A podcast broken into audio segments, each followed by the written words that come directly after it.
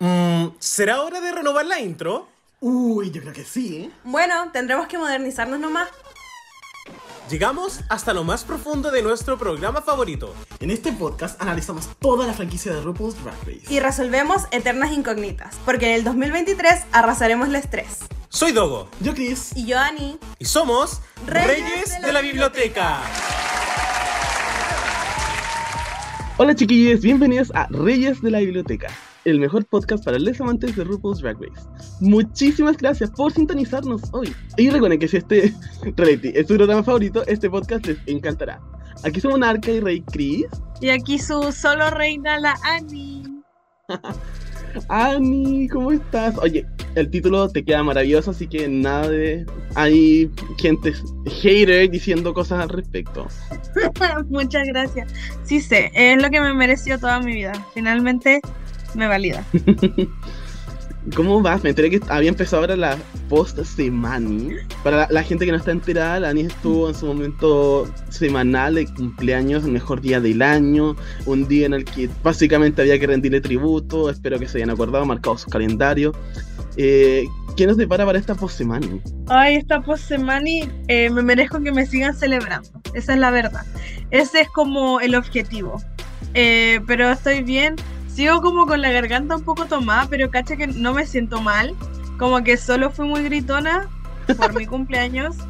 Y quedé así, pero eso. A ratos siento que sueno como cuica. Igual me da vergüenza. Sigo siendo la la fiel amiga Ya. de la Puebla y del pueblo. Por favor, no me confundan. Con la Trini, no, es fome. Amorcito la Trini. Pero bueno, hay gente con garganta peor actualmente en Reyes de la Biblioteca, así que créeme, Ani, que tu garganta está perfecta. Exacto. Sí, cierto. Yo estoy bien también, gracias por... Perdona, yo también se me olvidó preguntarte cómo estás, Chris. Bien, eh, despertando recién literalmente, así que eh, recargado de energía. Me siento en mi full momento y eso. Y sin problemas en la garganta. Oye, así que- oye, yo quiero aclarar algo. Cuando nos saludamos de verdad sin grabar, te pregunto cómo estás. no quiero quedar tan mal. Ups, ya Ah. es que ya sí te pregunto. ¿Cierto que te pregunto? Sí, Ani, completamente. Pero bueno, ahora quiero que prepares, te guardes también un poco porque tienes que saludar y preguntar a otra persona más que es nuestra persona invitada para este capítulo.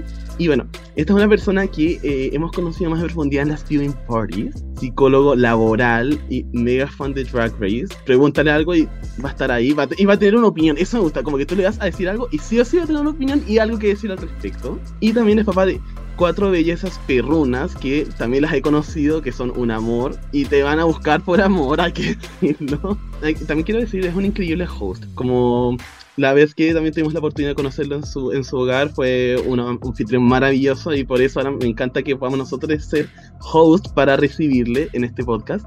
Démosle un muy buen saludo y bienvenida a, y pregúntale cómo está Ani, Johnny. Hola, Oli, ¿cómo están? Hola. Bien, ¿y tú cómo estás? Muy bien, muy bien. Aquí, por ir a buscarme un trago, para, porque me acabo de enterar que tengo que ce- celebrar la post semana Sí. y tengo que empezar a celebrar. Maravilloso, bebemos desde el lunes entonces. Ok. Yo estoy de acuerdo.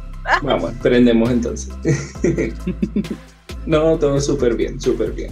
Me. ¿Y, y, y cómo vida? Hace mucho que no nos vemos, eso, eso te la abuela tiene que saber. Sí, eso sí, eso sí, tenemos muchos invernos. Bien, trabajando full, trabajando mucho, como se debe hacer para poder vivir la vida que uno se merece.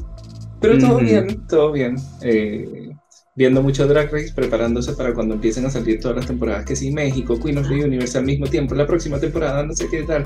Seguro se lanzan algunas tempo- temporadas sorpresa por ahí, entonces, preparando.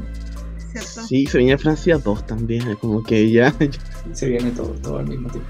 es verdad. Es como una sobrecarga laboral auto- autoimpuesta, en plan. Total, total. Yo debo decir que este es el primer año, primer año de mi historia con Drag Race en el que debo temporadas, porque por lo menos no he visto, eh, no terminé de ver Bélgica, por ejemplo. No te Entonces, perdiste de mucho, la verdad. Sí, lo sé, pero igual uno tiene como el debe moral de querer verla. O sea, sí, Jamás sí, sería vi- yo. sí vi, sí vi Holanda 2 y, y Australia 1. La única ventaja de ver Australia 1 es que te permite ver Australia 2, que eso sí es mejor, Dando. Claro, es sí, eso, yo se lo dije a una amiga y le dije, oye, Australia 1 es pésima, pero vela porque así vas a apreciar mucho la 2. Sí, completamente.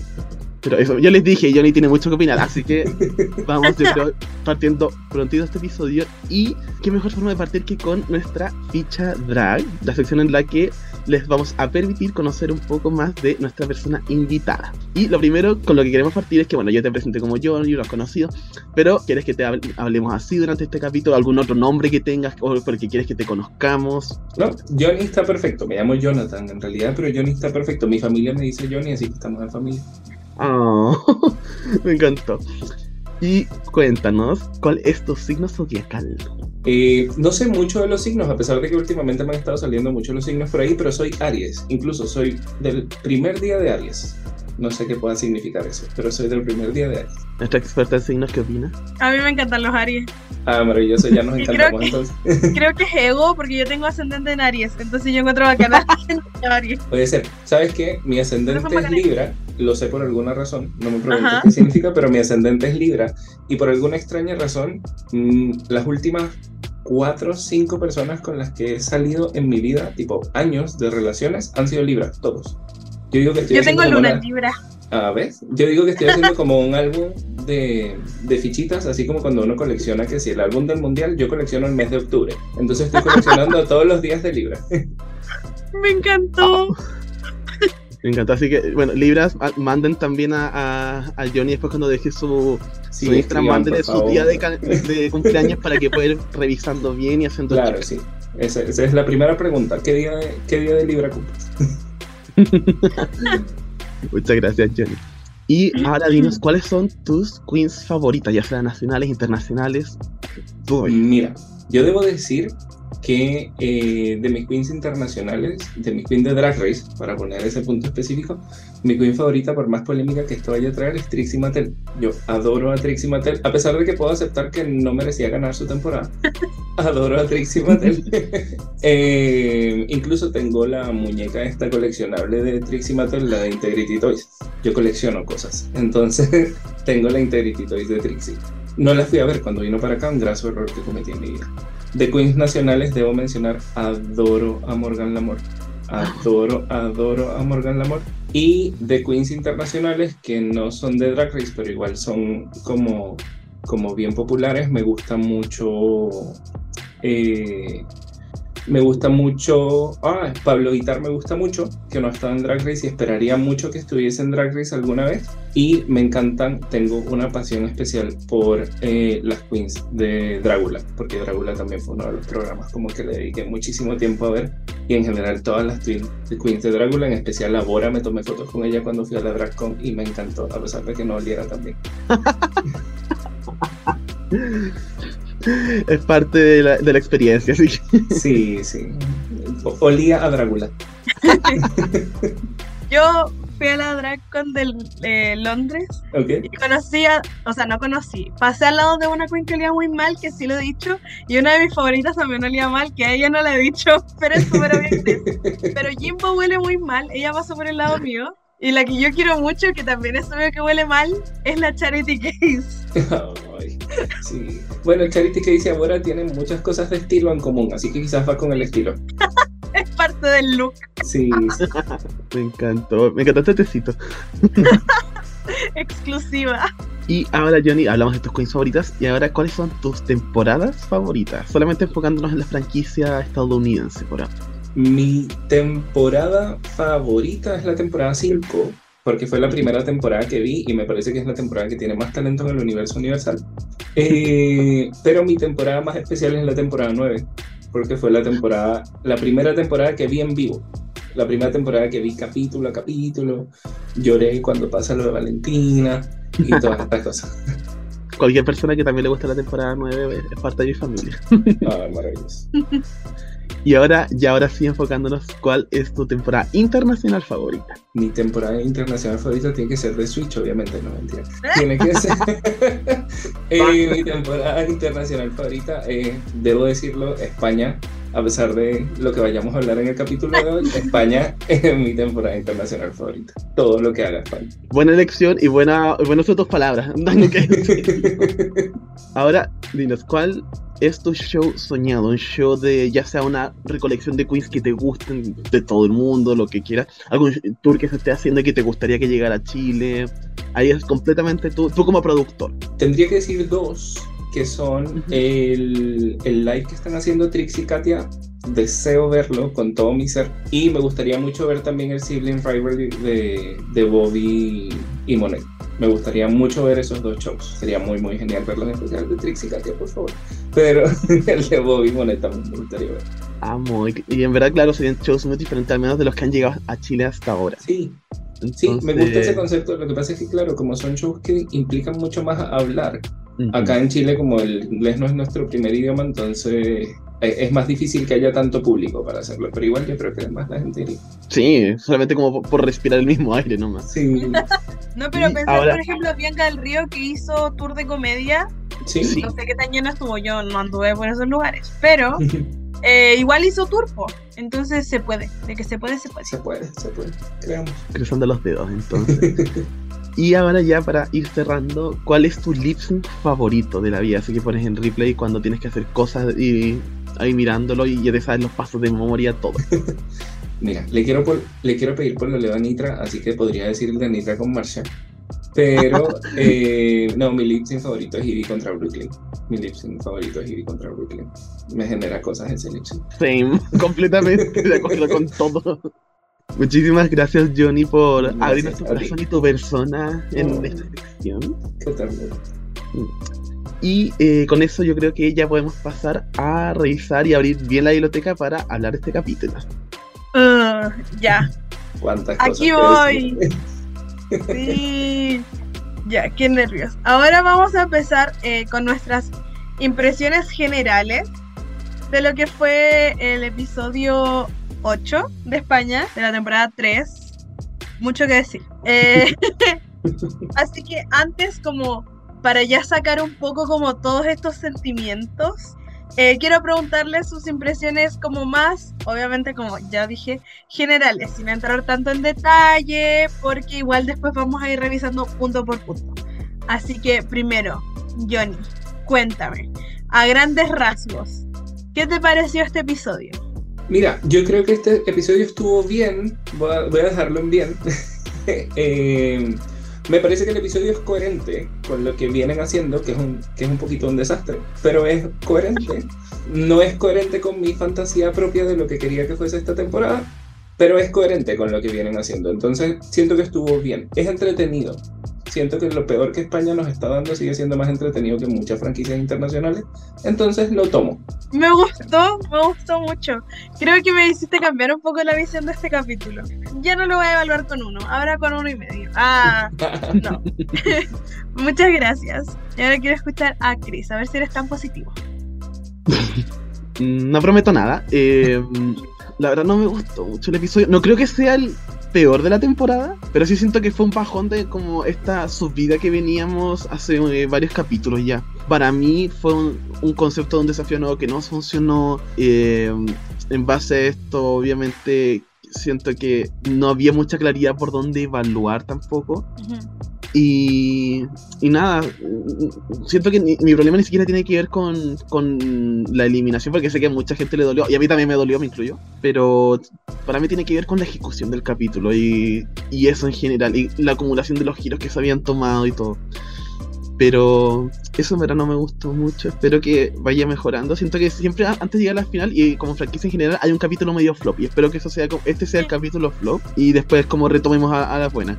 Ok, muchas gracias. Qué, qué bueno que seas tan optimista. Uh. Eh, te necesita porque vengo yo. Yo quiero opinar eh, no mentira, el capítulo fue un capítulo. Ah, no, no lo encontré malo en sí, pero siento que tuvo una acumulación como de malas decisiones que entiendo que mucha gente distinta esté enojada. Porque hay gente enojada porque no ganó Clover, hay gente enojada porque se fue de Bestia, hay gente enojada porque Kelly quedó en el top 5, siento que volvió recién, como que son muchos factores que hacen que el- como la idea de pensar a la rápida en el capítulo sea negativa. Pero quizás viéndolo como un poco más en detalle no es tan malo, solo que tiene como estas cosas que resaltan tanto que... mm, choices. Eso, pero siento que de todas formas tiene como una pasarela que levanta el evento, ¿cachai? Creo que solo eso levanta el evento, pero es suficiente. Tenemos a la Clover en la tele, así que hay que agradecer. Un día más con mi Clover eh, participando, pero eso, siento como que están como perdiéndose el tremendo elenco que tienen. Y eso me da mucha lata, porque el elenco es como la gran estrella de esta temporada, no una persona, es como el grupo. Pero sí. eso. em, ahí voy a quejarme más específicamente después. Pero no quería empezar tan negativa, como siempre. Hay que cambiar las vibras en la post semana. Entonces, eh, bueno, ya pasamos como de lleno a lo que es este episodio, eh, que empieza con un mini reto que, como siempre en España, son súper largos y súper específicos, en el que esta vez tienen que maquillarse a ciegas eh, en un desafío patrocinado por Crash Cosmetics, que me da mucha risa, porque llevan al dueño, CEO de la marca, y él ve cómo ocupan pésimos sus productos. Eso me da mucha risa. Igual que cuando llevan a la Normina al gringo. Pero bueno, y después tú veis las paletas en el mall, 60 lucas, y ellas así, rompiéndolas. Pero bueno, cada quien, ¿no? Eh, bueno, las parejas se dividieron, tuvieron que escogerlas ellas.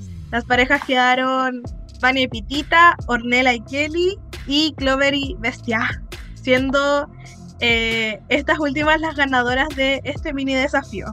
Eh, bueno, igual fue un mini desafío chistoso, así que quiero que me cuenten qué opinaron. ¿Les gusta este tipo de desafíos? ¿Creen que son como imprescindibles en un capítulo o es solo como jiji, risita y fin? Quiero, eh, y también cómo los evalúan, porque igual ninguno va a ser bello, así que también quiero que conversemos de eso. Así que, George, ¿qué opi? Mira, para empezar diciendo que a mí el tema de los mini retos me gusta. O sea, a mí me parece que es súper entretenido y que agrega mucho porque te da como un relax dentro del capítulo que usualmente viene como cargado de drama, eliminación, cosas, no sé qué. Entonces los mini retos me parecen entretenidos, sobre todo cuando son estas cosas que son intencionalmente hacer el ridículo. Porque nadie fue intentando maquillar bonito a la otra. Fueron de una a pintarle barba y hacerle ojeras. Entonces, eso está bueno. Eh, no entiendo por qué España insiste en hacernos perder el tiempo a nosotros, a los camarógrafos, a los invitados, a las queens, haciendo las cosas durar tanto. No entiendo por qué no les hicieron maquillarse a todas al mismo tiempo y después mostrar los resultados de las tres, una después de la otra, como lo han hecho otras veces que se ha hecho este desafío en, otra, en otras franquicias. Entonces, cosas así pueden agilizar un poco la cuestión que siento que haría que fuese más simpático. Más allá de eso, me parece que es un desafío, un mini reto entretenido. Todas quedaron horrendas, eh, pero me parece que estuvo entretenido. Yo resalto que a pesar de que me encanta que le hayan dado algún mínimo reconocimiento a Clover en la temporada, eh, resalto que me, da, me dio más risa cómo Vania pintó a Pitita, porque siento que la hizo quedar como especialmente fea. Entonces, y me gustaba como lo que iban comentando mientras se pintaban, entonces me entretuvo mucho esa de ellas. Pero en realidad yo aquí como que quien ganara me daba igual porque todas estaban feas y al final del día nada, así que gracias Clover por, gracias Drag Race por darle un reconocimiento a Clover y a Bestia, es lo que diría. Es cierto, estoy muy de acuerdo en verdad, muchas gracias eh, por tu opinión. No me había fijado en esto de que grabaron así como tres veces lo mismo y sí, tendría mucho sentido hacerlo como todas al mismo tiempo. En fin, choices. Choices. Igual que toda esta temporada. Eh, ahora, Chris. Me dio mucha risa escuchar a, Johnny hablar porque me acordé de un capítulo de Los Simpsons que hacen como un concurso de perros feos. Entonces me dio mucha risa así como de esto, un concurso de maquillarse feo. Eh, ya.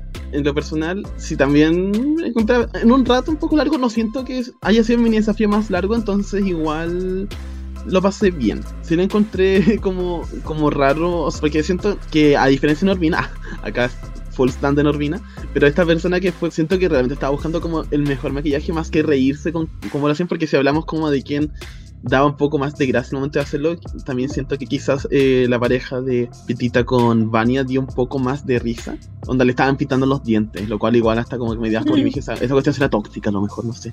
Pero, pero sí debo decir que para mí como el maquillaje mejor resultado, también por los colores, fue el de el de Clover y Bestia. Y como que en mi corazón igual quería que ganaran porque sentía que eran como las personas que estaban siendo menos reconocidas en la temporada.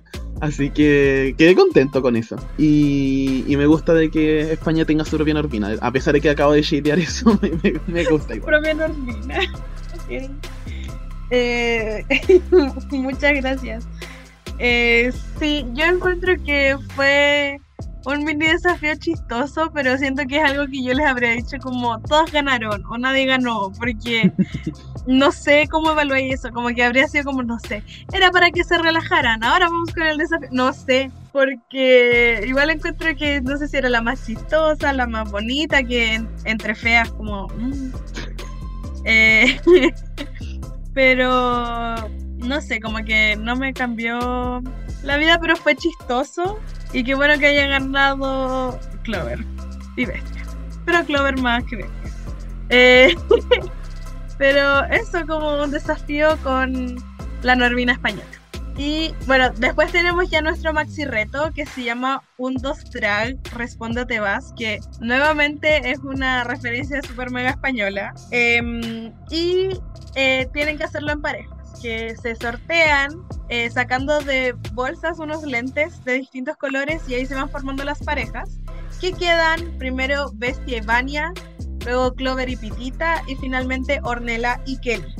Eh, estas parejas eh, es como parte del desafío crearse un personaje porque según lo que yo puedo entender en el programa original es importante como la relación entre las parejas y todo esto y acá como era un reto de improvisación al, eh, al fin y al cabo y no era tanto como de responder correctamente eh, era importante que tuvieran estas relaciones ya vistas desde antes para saber cómo iban a relacionarse Así que tenemos primero que Bestia y Vania son madre e hija, eh, que es como la hija rebelde y la mamá como... que al principio era así como una mamá así como súper estricta y después ya no. Pero bueno, cosas que pasan. Luego a Clover y Pitita, que eran un matrimonio típico catalán. Y finalmente a Ornella y Kelly, que eran una pareja de influencers. Eh, ya, con todo esto... eh, Primero, eh, quiero que me cuenten qué opinan de las parejas y de la decisión de estos personajes que tomaron.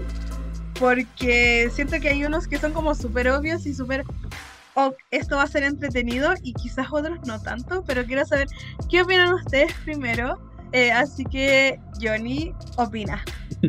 Mira, empezando por las parejas, eh, todo fue al azar, pero igual encuentro que es un buen nivel de pareja. Me pasa que como que las dos que encuentro que probablemente hubiesen sido más débiles en temas de comedia, que para mí hubiesen sido Kelly y Bestia, Kelly porque considero que es débil en todo, y Bestia porque, eh, porque le cuestan un poco más estas cosas, quedaron con las dos que considero que son más fuertes en el tema de comedia, entonces siento que eso niveló un montón. Y Clover y Pitita en general lo han hecho bien y no tan bien en desafíos del estilo, entonces siento que había potencial en las tres parejas para que las cosas salieran bien.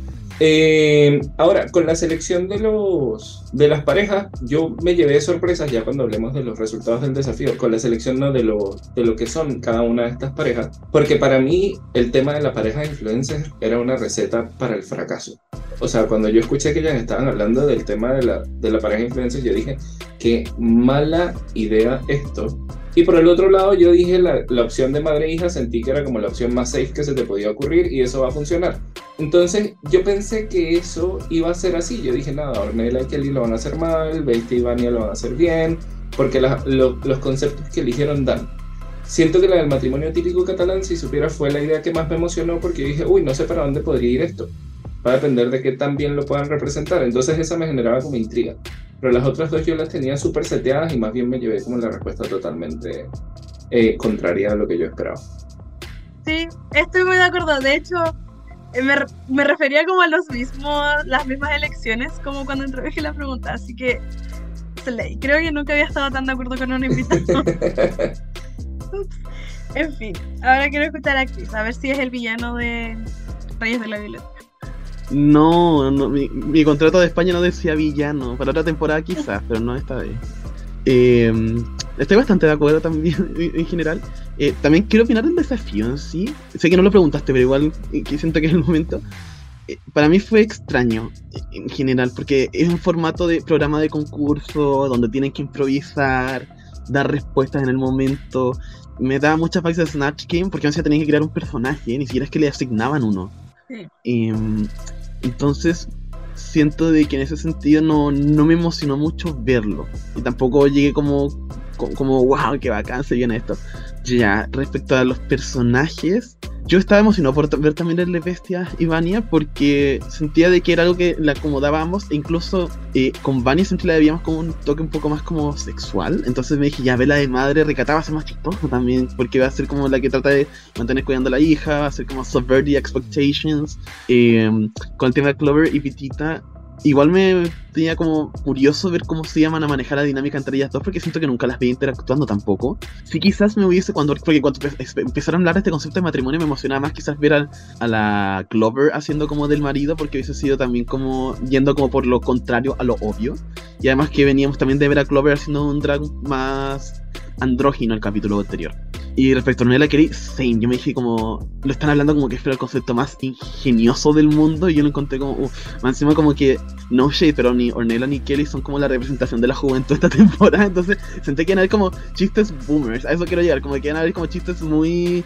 Como. Que me hacer sentir como cringe. Como cuando productores viejos. ¿Sabes qué? Como el, el como de redes sociales. Como lo que la gente vieja cree que es como chistoso de las redes sociales, pero no es tan chistoso. Pero esa, prejuicios míos, lo sé. Muchas gracias. Estoy de acuerdo, eh, sobre todo con lo de la decisión de las influencers, como no le iban a dar. Bueno, yo opino que las parejas, igual encuentro que están, parejas, que estúpidas, pero que están como parejas, pues como que no sé cómo decirlo, están como Son dos. bien distribuidas. A eso quería irme. Como que no siento que haya una pareja que sea como, wow, esta va como a destrozar a las demás. Y no hay ninguna que sea como, ah, esta ya perdió. Entonces siento que eso es bacán. Y no sé si fueron los poderes mágicos del azar o si hubo mano metida por ahí, pero de cualquier forma siento que es un buen resultado, así que no me quejo. Y opino que eh, las ideas madre e hija, la base era buena, el como desempeño no tanto, pero después vamos a hablar de eso.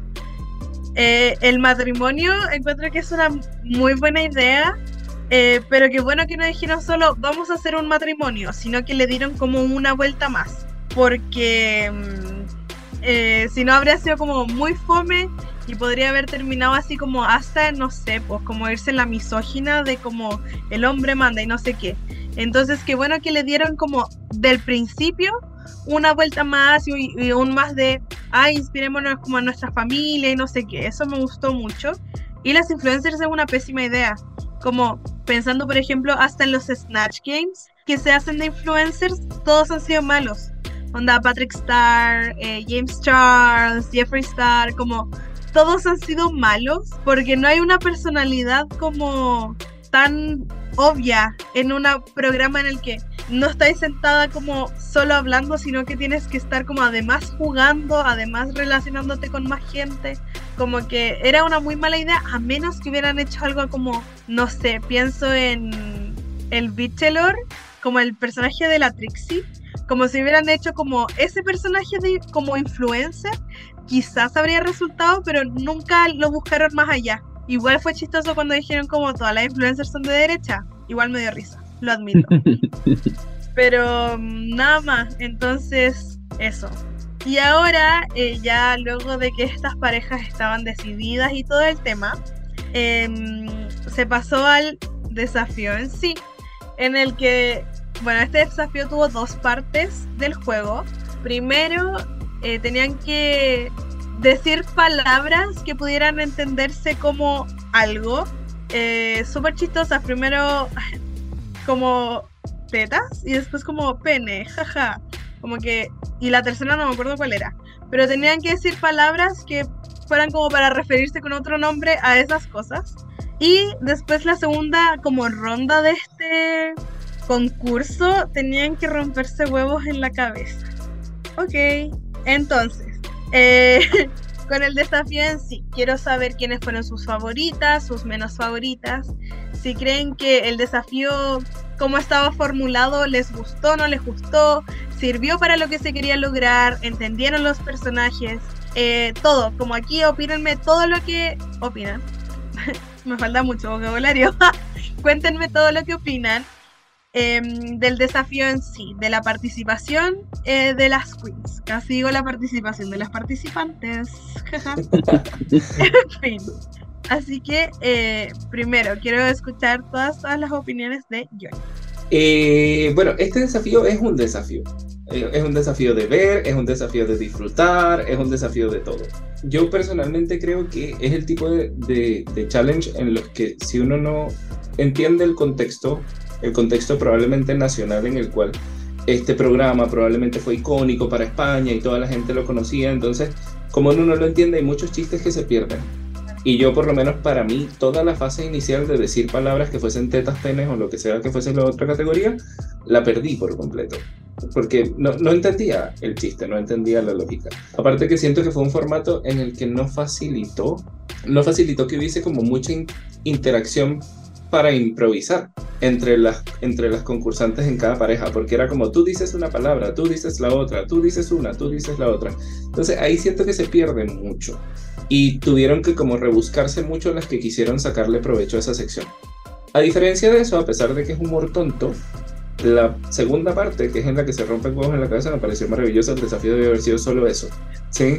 Porque ahí por lo menos sí había algo con lo que uno puede conectar así no seas español y conozcas de qué se trata el programa. O sea, son dos locas diciéndose cosas y rompiéndose huevos en la cabeza. Está bien, lo podemos... Aparte que cuando uno piensa, yo por lo menos conecto con el hecho de esas locas tienen pelucas carísimas, pasaron un montón de rato maquillándose, se vistieron de esa manera y las a romper un, hueco, un huevo en la cabeza. O sea, por el amor de Jesucristo.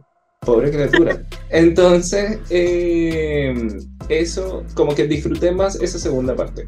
Ahora bien, en cuanto al desempeño, aquí me pasa lo contrario lo que veníamos hablando de que las ideas al final no funcionaron de la forma en que uno espera. Porque la idea de la pareja de influencers más bien me pareció que prendió, ¿sí? La interacción entre los dos estuvo buena, la forma, la química con la que manejaban un poco este tema de te medio quemo y te medio digo algo malo porque te tengo un poco de envidia, pero no lo suficiente como para que se sienta odioso y, y desagradable.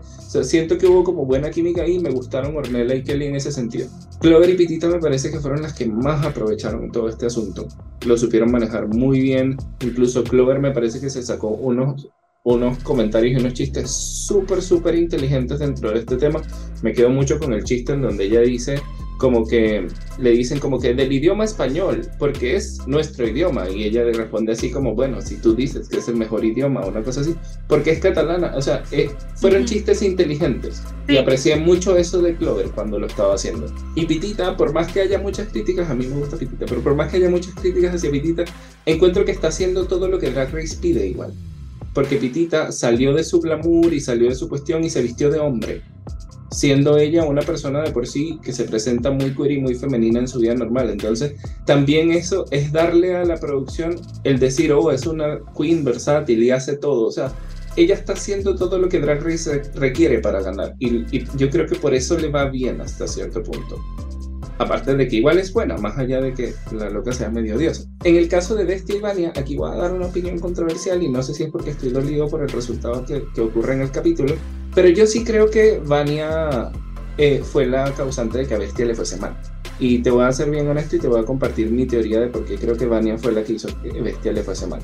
Porque ellas se habían puesto de acuerdo en que Vania iba a ser una mamá controladora y Bestia iba a ser una mamá salvaje. Y en el momento que Vania cambia su línea de personaje y se vuelve una mamá liberal y sexual, Bestia se queda sin argumento.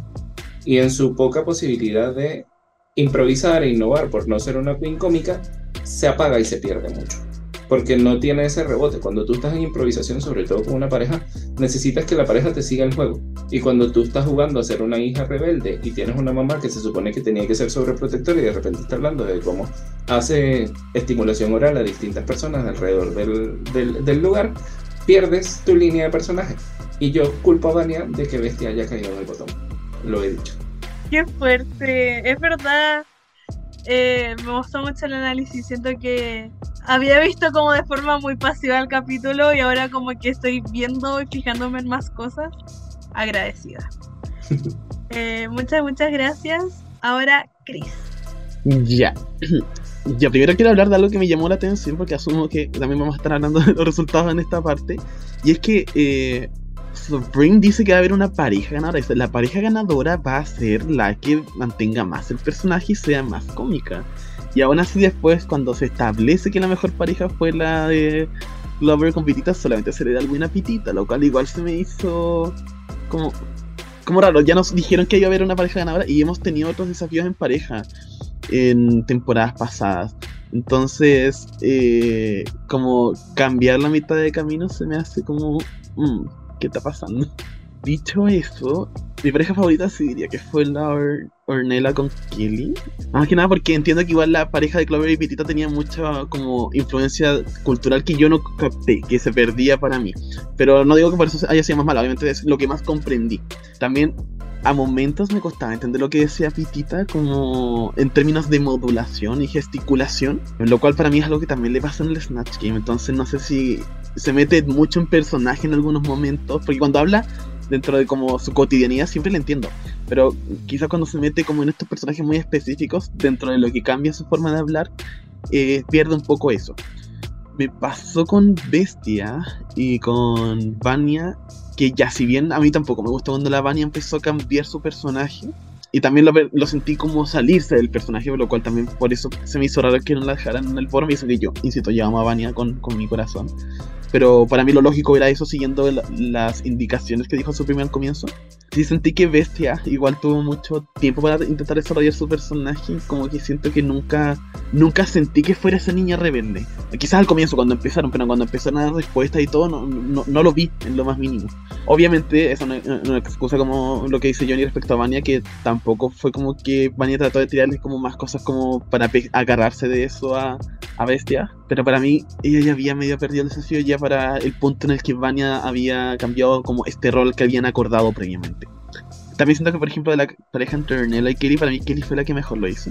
Em, siento que en un momento Ornella lo dijo y yo también lo, lo, había, lo estaba sintiendo, que estaba más metida en concursar que en hacer el personaje que le había tocado. Como que Sí. solamente estaba dan- dando respuestas. Y por eso me gustó más esta pareja, o, o me gustó también lo que hizo la Kelly. Siento que sus respuestas hacían sentido cuando decían las palabras con cosas que estereotípicamente diría como una persona influencia o como que se asocian a, la- a esta, a esta área. Y ya hablando también de desafío, creo que si bien encontré claro, la parte de los dos daba más parte a trabajar esa interacción entre los personajes, a poder decirse cosas más directamente y como salirse de lo que es decir una sola palabra. No me gustó mucho cómo terminó puesto porque terminan como lo, lo clásico que pasa en una escena impro, termina con todas peleándose y siento que esa es como la ruta más fácil de, de escape. Y lo otro que también creo, si no me equivoco, en la pareja de Ornella con Kelly, igual hubo instancias en las que a pesar de que estaban diciendo palabras, como que se ponían a hablar entre ellas, independiente de todo. O por ejemplo, cuando Supreme les decía esto como de gesticula, gesticula, eh, se aprovechaban de eso. Entonces, siento que inde- independiente de que era un formato que quizá no permitía tanta interacción, eh, hay que recordar que al final el objetivo no es participar en el concurso como tal, sino saber eh, cómo manejar el contexto para mostrar esta interacción entre los dos personajes. Ah, y también quería añadir, sé que no tiene nada que ver con la participación de las concursantes, casi digo participación de participantes también, qué fuerte. Eh, que me gustaron mucho las señoras que estaban con la campanita, me, me cayeron bien. Sí, Y también me gustó que en Pitch Crew tuvo una participación no tan sexual en la que podían como igual mostrarse un poco más como personas, como seres humanos, digamos. Eso. ¿Sabes qué? A mí me Sí. pasó que estuve mucho rato intentando ver si una de las dos era Puppy Potion otra vez, como en el Snatch Game.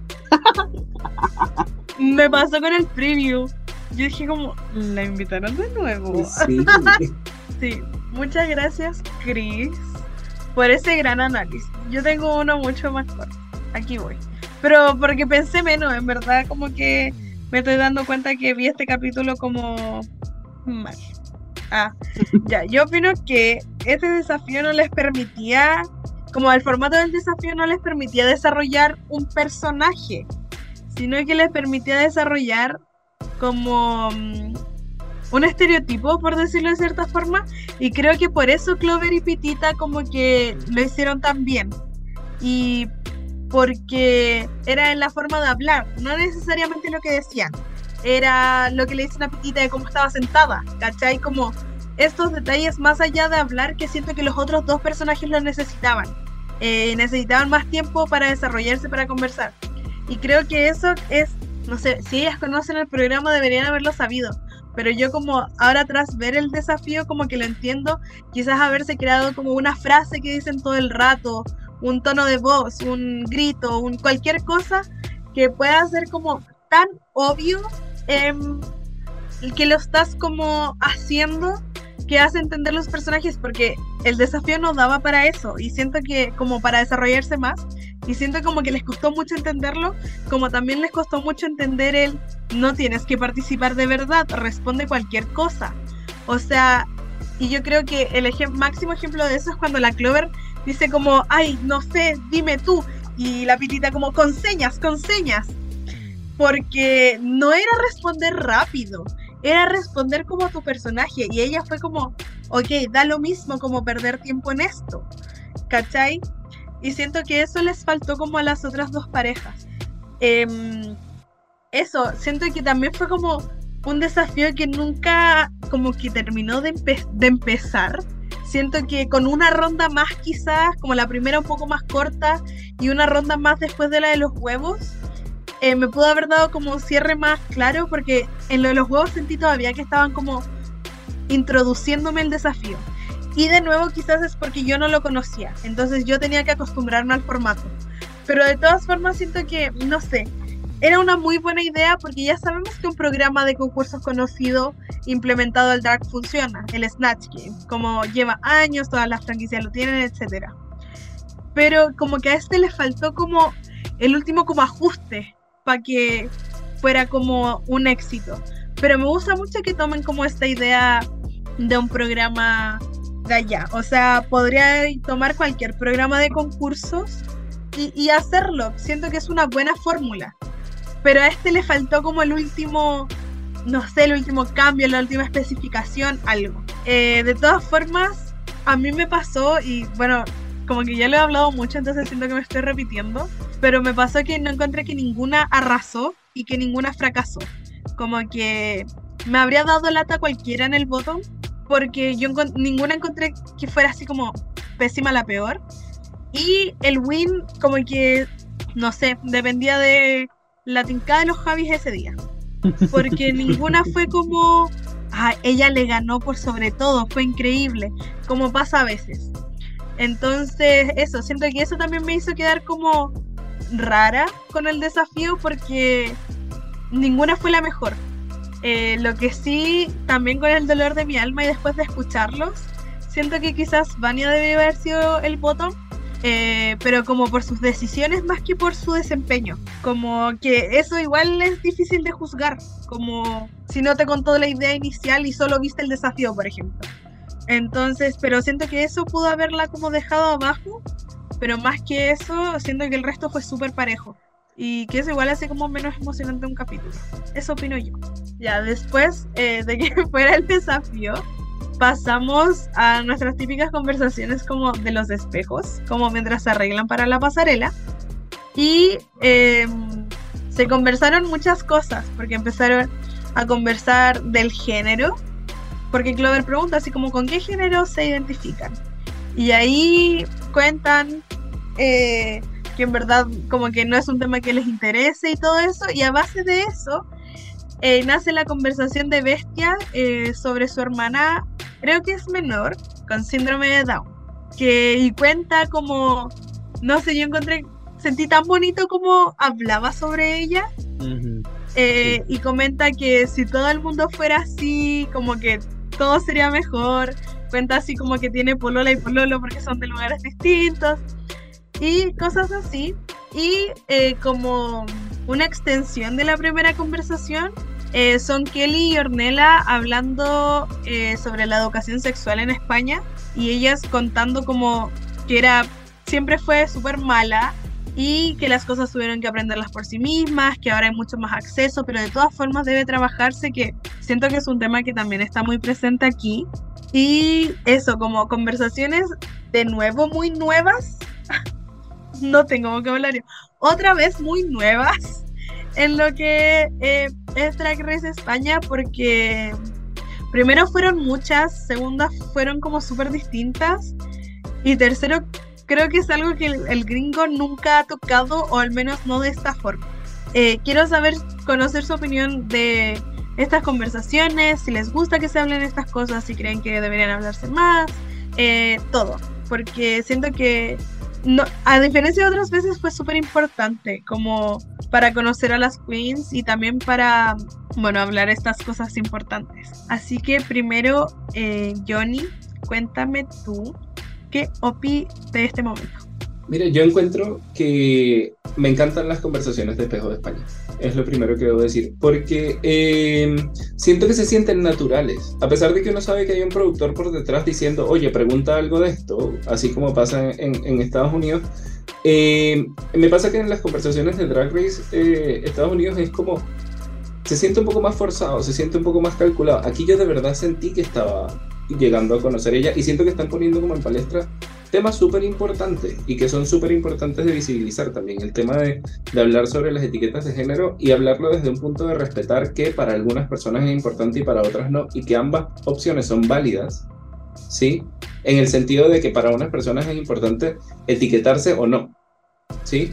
Eh, siento que es súper valioso que se diga, que una persona como bestia diga, oye, para mí no es importante etiquetarme porque yo lo vivo de esta forma y que por el otro lado otra pueda decir, oye, para mí sí es importante vivir mi identidad de género desde acá y que eso se visibilice, lo encuentro súper valioso. Pero para mí la joya de la conversación fue lo que tú comentabas de, de la hermana de Bestia y de cómo ella trae a esta persona eh, a colación, a esa hermana que tiene síndrome de Down y cómo ella ve como con más simplicidad la vida, que a mí me pasa algo también viniendo de la carrera que yo estudié, habiendo estudiado psicología, que es que muchas veces se ve eh, a las personas con síndrome de Down, a las personas que, no, que son neurodivergentes, a las personas que tienen cualquier tipo de, de, conducta o de condición no normal, entre comillas, de lo que es la personalidad o la psique, se las ve como si fuesen menos, ¿sí? Y verdaderamente aquí lo que nos estamos dando cuenta es que son personas que están mucho más evolucionadas que nosotros en la mayoría de los casos. Porque para la hermana de, de Bestia, que tiene síndrome de Down, el tema de su diversidad sexual fue un nada fue un comentario del momento de, oh, es un chico, es tu amigo, no, es mi novio. Ah, ok, qué genial. Adiós, no hay más que hablar. ¿Sí? Entonces, de verdad creo que hay mucho que podemos aprender desde esos lugares, de que nosotros como, como, como, adultos neurotípicos en la mayoría de los casos, más bien complejizamos las cosas, más que hacerlas más sencillas. Nos encanta complejizar las cosas y siento que eso fue lo que demostró este tema. Y por agregar el tema de lo de la, de la educación sexual, que me parece que es un tema súper importante y súper delicado también, al final del día, yo recuerdo mucho a una profesora en la universidad que siempre nos decía que la información es poder. Y siento que eso es al final lo que, lo que se busca con esta conversación sobre la, la, información sexual. Queremos que nuestros niños, queremos que el futuro sea más poderoso y eso era un poco lo que Kelly nos, nos explicaba cuando hablaba en esto. Es como yo estaba débil, indefensa ante una cantidad de enfermedades en una clínica que nadie me explicaba, que nadie me decía. Yo personalmente si llego a tener un hijo, una hija, un hije o una hija, no quiero que se sienta débil ante una situación de esa y por eso yo voy a buscar darle toda la información que pueda. Y siento que una persona que no piense así está mal, lo siento, estoy juzgándote, pero pienso que una persona que no, si tú persona que estás escuchando esto, no piensas así, estás mal. Me encantó. Muchas gracias, me gustó mucho como las distintas, como, como tus visiones como de estos distintos temas.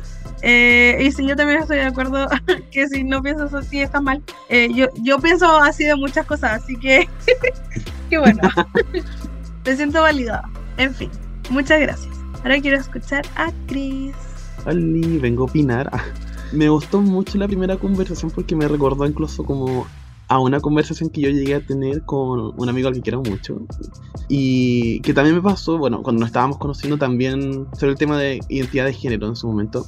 Y también me dio una respuesta muy similar a lo de Bestia, que fue como de yo soy, X, me, me dijo su nombre, no voy a decir su nombre para proteger identidad, obviamente. Pero me dijo, yo soy esto como sin complicarse más.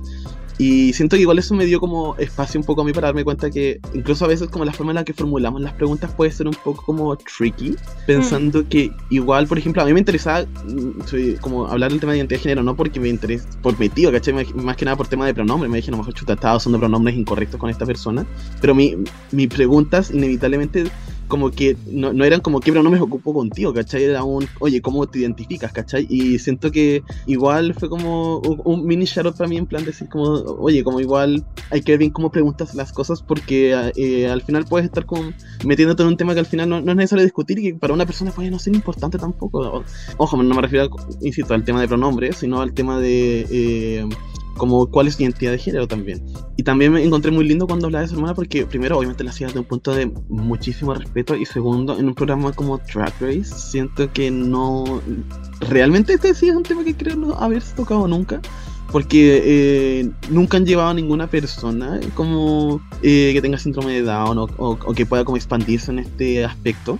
Entonces tener una persona que pueda hablar de su experiencia con familiares o con personas cercanas eh, para referirse cómo ha, sido su experiencia dentro de la comunidad, también me parece súper bello porque al final da un poco de concientizar eh, a pesar de quizás no tener una persona que pueda dar este tipo de representación, lo cual no termina de ser un paso importante también, en especial porque siempre cuando se trata del tema de ya sea salud mental o todo lo que involucra a la psiquis, está demasiado con un tabú de no querer hablar de eso y la forma en que se mostró lo encontré súper lindo.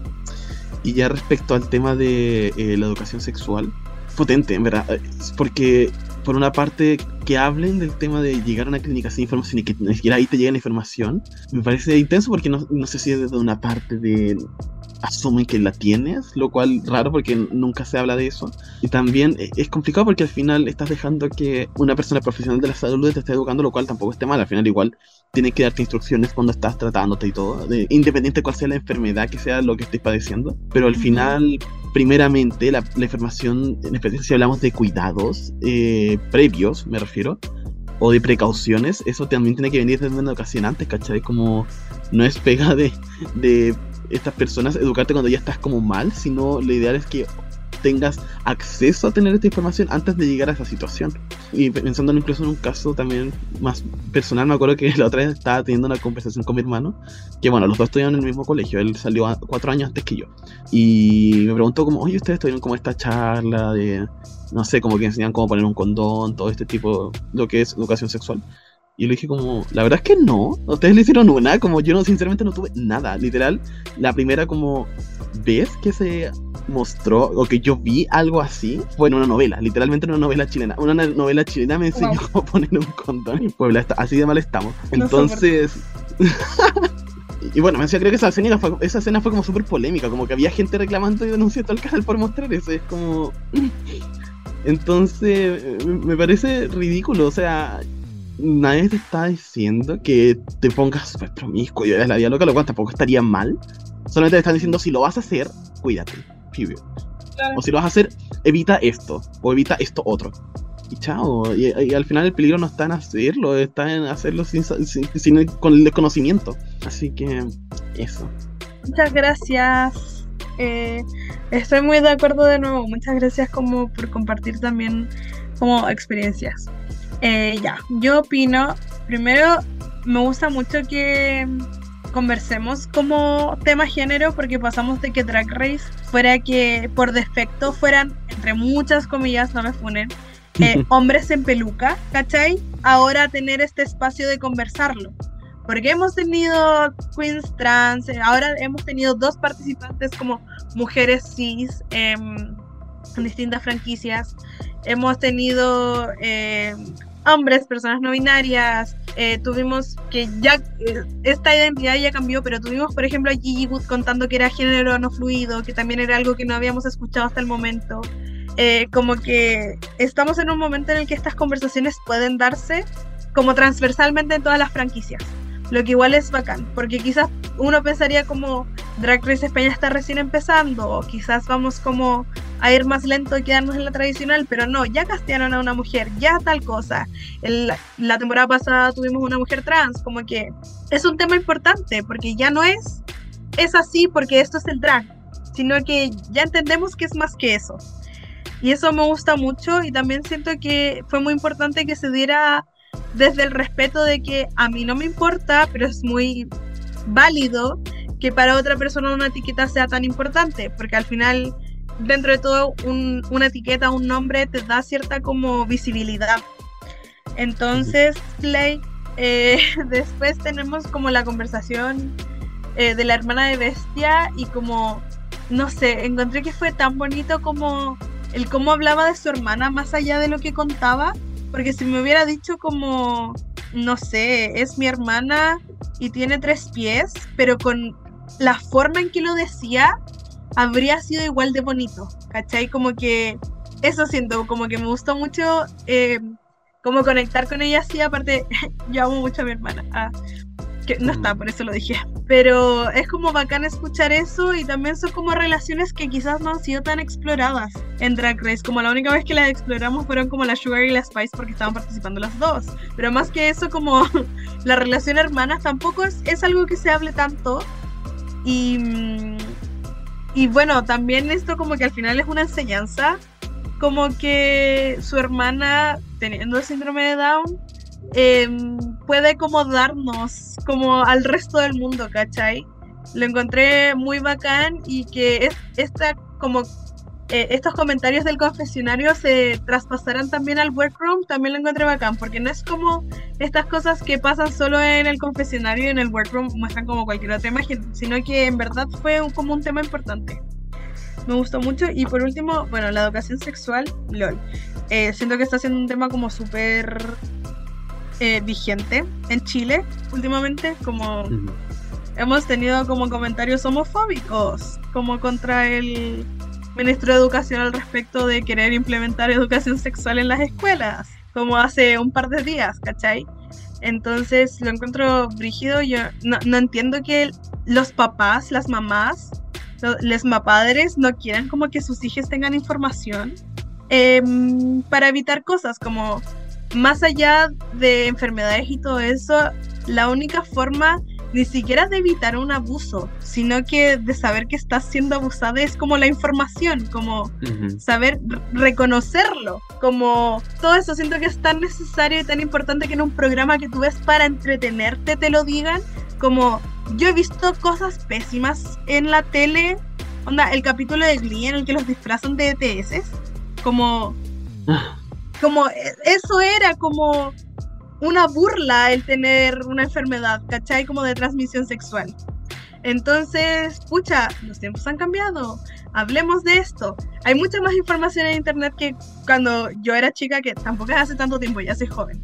Pero hay mucha más información y de todas formas, eh, no debería quedar como en responsabilidad de uno hacerlo, porque y si alguien le da lata o alguien le da vergüenza, no lo va a buscar y por eso no va a saber. Entonces, como que encuentro que es muy importante. Em, y qué bueno que personas que igual son como chistosas, como Kelly y Ornella, ha- hablen de esto, porque quizás llegan de otra forma. Quizás alguien que no le importaba eh, la escucha porque le gusta cómo habla de una de ellas. No sé, es un programa que no ves para educarte y te están diciendo estas cosas. Entonces me encanta que se dé el espacio porque ya, si bien el drag de por sí es político, esta posición de necesitamos educación sexual también es una posición política. Y el programa deja que tenga esos, eh, ese tipo de conversaciones, entonces igual es bacán. Porque igual lo, entre comillas, mancha más de lo que ya está, como para cierto público. Y eso, como me, me encantó, siento que es como, además de la pasarela, como el punto alto de este capítulo. Y me gusta eso de España porque en general eh, se sienten como buenas y productivas estas conversaciones. No es como "Mm, necesitamos tiempo para rellenar. Cuéntame, no sé, como una historia dramática que puede ser muy verdad, pero se siente tan como maqueteada que se pierde. Y aquí fueron como puras como conversaciones que fueron haciendo una de la otra. Entonces eso me gustó mucho. Esta parte sí la vi en serio ya, no como el resto del capítulo. Sus saludos. Luego de todo esto y de que fuera la pasarela, eh, llegamos como a un momento típico de Drag Race, pero de todas formas terrible, que es cuando Supreme le pregunta a las participantes quién debería irse a casa, que como era de esperarse, no pasó esta pregunta sin dramas y sin como pedir disculpas y insistir en que den respuesta y todo eso, que como momento televisivo es muy bueno, pero igual duele la guata. Así que ahora quiero escuchar a Johnny, porfis. Porfis, porfis. ¿Quién debería irse a casa? Esta pregunta es como súper terrorífica y encuentro que salió todo mal en las respuestas de España en este capítulo con esta pregunta. Para mí, y, y debo confesar, a mí Vania me viene gustando toda esta temporada y en el capítulo de hoy lo que hizo fue caerse, caerse, caerse, caerse caerse. Porque para mí, oye, si vas a una competencia y vas de verdad a ganar, tienes que mojarte el potito y poder responder este tipo de preguntas. O sea, no puedes andar con esto de que es que yo no puedo porque las veo a todas como amigas. No, amiga, chao, vete.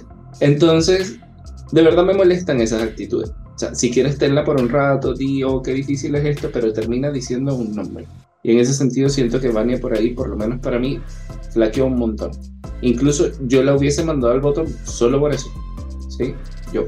Más allá de eso, eh, pienso que todas debieron haber respondido Kelly. Porque eh, no es hate hacia Kelly, pero, eh, oye, para mí este criterio de si eres la que regresa tienes que partirla o te vas, es algo que tengo como muy marcado porque te perdiste una cantidad importante de episodios. Entonces, o vienes a demostrar o no. Y ella no. Entonces, eh, me pareció que en ese sentido me hubiese gustado que, que, que, fuesen como más directas en relación a eso, a decírselo a Kelly.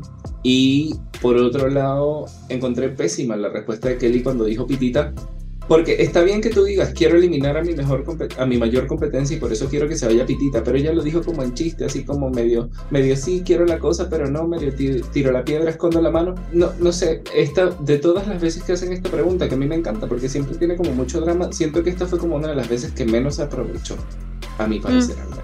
Estoy súper de acuerdo. Siento que como que lo tuvo todo como lo que se esperaría, pero ni siquiera como bien logrado, no sé, como que sí, fue raro. Sí. Eh, incluso, eh, sí, lo que iba a decir es que incluso yo esperaba aquí, porque yo encuentro que hay un símil muy grande entre lo que está viviendo Pitita y lo que vivió Taira en su temporada. De que es esta loca que lo está haciendo súper bien en la temporada frente a los jueces, pero detrás le cae mal a todas. Mm. Y yo esperaba que la pregunta fuese eso. Yo esperaba que la pregunta fuese el momento en el que dijeran, yo creo que lo que no están viendo es que Pitita es a bitch. Pero, Pitita es a complete pero no pasó y siento que se desaprovechó un montón. Y eso. Sí, habría sido icónico. Eh, muchas gracias. Ahora, Chris, opina. Es fuerte, estoy en mi villain era, porque yo al menos no estoy tan de acuerdo con que no se haya aprovechado. Eh, bueno, es que en lo personal yo también soy muy fan de Vania y la encuentro un fan de Dios, es muy dulce y hay que protegerla. Y encontré que aportó mucho a su narrativa, siento eh, su respuesta me hizo como quererla demasiado, como que la vi sufriendo mucho y no me gusta verla sufrir, pero eh, televisivamente es interesante también. Y, más porque creo que esta puede, veces quizás creo que la única vez que alguien dice, no, yo debería irme a casa y no la mandan al borom ni siquiera cuando a Roporto le decía esa cuestión y como que ya para la próxima semana ya te borró como en la lista de personajes posibles para hacer cuestiones, ¿cachai? Entonces me, gustó mucho eso, como, como verlo, además que al final igual Vani era consciente de su posición también, como estuvo en el grupo que la dio menos en el desafío y se nota que le tiene un cariño potente a su compañera, se ha visto también un tema de lo mucho que se ha cuestionado a sí misma, entonces siento que, que permanezca genuina lo que está sintiendo, por mí está súper. Y a mí me dio risa también que le respondiera lo de la pitita, casi diciendo así como, no, la pitita ya junto mucha plata, ¿para qué me quiere ganar ahora? Como ya manda en la casa. Me recordó a la Mistress diciendo que está en el Miran de la Sasha, como que eh, no me complica que, que, le tienen como este toque chistoso a querer decir quiero sacar a mi mejor competencia, porque igual eh, al final aligiera un poco la situación y todo.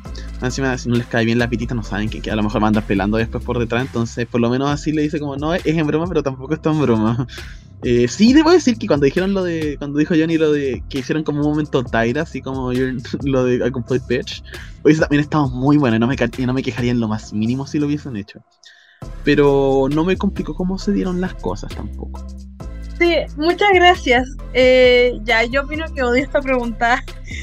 Em, porque me pone muy nerviosa. Creo que como que no hay una forma en que me guste. Porque pienso en cuando se la sacan fácil, le digo, ah, qué fome.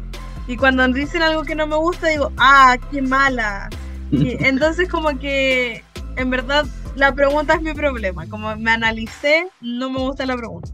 Siento que de todas formas fue un súper momento televisivo la Vania, porque siento que todos estábamos así como, Vania, por favor, no te vayas. Aparte veníamos saliendo como de Heidi autoeliminándose, como, no Sí. autoeliminándose, pero yéndose. Entonces era como, también, como, es la semana de irnos. Y entonces como que esos nervios igual te dan como, si bien no es una emo- emoción positiva, sí te dan algo, como viendo el capítulo. Eh, siento que no había ninguna respuesta tan obvia, quizás la Kelly, pero nadie creía que había sido la peor. Entonces decir Kelly como porque no estuvo aquí todo el tiempo era como la respuesta a salvo, pero tampoco era así como tan verdad. No sé, como que fue extraña. Y eso, como que lo, lo que más rescato de aquí es como el miedo que tuve por, por Vania, pero nada más porque no sé, siento que el fenómeno Vania es muy raro. Porque la vimos como rompiéndose en el mini challenge hace unas semanas y después volviendo, ganó un desafío, hizo que su compañera volviera y aquí de nuevo como que, pero sigue en la competencia, igual le ha ido bien. em, ha sido súper extraño como su viaje y yo muy agradecida de que no se haya ido, pero igual como que nervios. Y bueno, eso como finalmente llegamos como al final de nuestra revisión. Así que ahora podemos pasar a nuestra pregunta del día. Así es Puebla y bueno, algo potente dentro de este capítulo y que me enteré gracias a nuestra conductora Kalani es que este ha sido uno de los peores capítulos evaluados no solo de la temporada sino de España Eh, y como dijimos al momento de empezar esta discusión y todo hay muchos factores que pudieron haber llevado a esto pero algo que es un factor muy en común que pasa con este tipo de capítulos que están mal evaluados es que se va una de las fan favorites que en este caso fue Bestia y eso nos hace preguntarnos si le conviene realmente a la producción arriesgar a las fan favorites, porque al final los, los productores no son tontos, como que saben con quién es más probable que sintamos ciertas afinidades, porque saben, o sea, siento que igual parte de producir un programa es tener claro qué- cuál es tu target audience. Y, y también saber qué es lo que les gusta y qué es lo que no les gusta. Entonces, en base a eso pueden formarse una idea de a quién les va a gustar más. Y obviamente hay ciertos desafíos en los que puedes tener más de una opción para tirar al poro. Y ahí este es el momento en que nos decimos como vale la pena como arriesgar a esta persona que sabemos que le puede gustar a la, a la gente. Porque después hay malas recepción y malas críticas, lo cual sí o sí afecta a... Esto va a manchar a, a lo que es España, que era una de las franquicias mejores evaluadas. También hay mucha gente que pueda dejar de ver una temporada porque se vaya a una fan favorite. Y bueno, eh, dentro de casos que podemos eh, ir viendo, eh, se me ocurre, por ejemplo, bueno, de hecho hay un cierto como rumor, no, es como mito urbano, no, sé, pero es como que se dice que siempre el quinto lugar es como la ropada de la temporada, que porque siempre es como la fan favorite que se va un poquito antes de la final. Eh, y entre estas personas está, por ejemplo, Katy en la temporada 7, Miss Cracker en la temporada 10, que son personas que asumen que es como las que están como rooting for y de repente se van. Incluso en Canadá, la temporada 3 está Vivian Vanderpuss, que también tenía esta... Hay gente acá que todavía no supera esta herida, pero No. eh, es alguien porque la gente está apo- apostando y apoyando mucho. Y también está después Adore, que estuvo varias semanas consecutivas siendo puesta en el bottom durante la temporada 6. Y que Adore fue la primera Queen que entró en esta categoría de Queen joven, relatable, que al público le va a gustar. Y la producción era consciente de esto. Y aún así no tiró con gente que, con Jocelyn Fox, que habíamos visto que era una buena lip syncer anteriormente. O incluso con Trinity K. Bonet, que ya puede que haya sido como su cuarto, quinto bottom, pero sabíamos de lo que era capaz de hacer.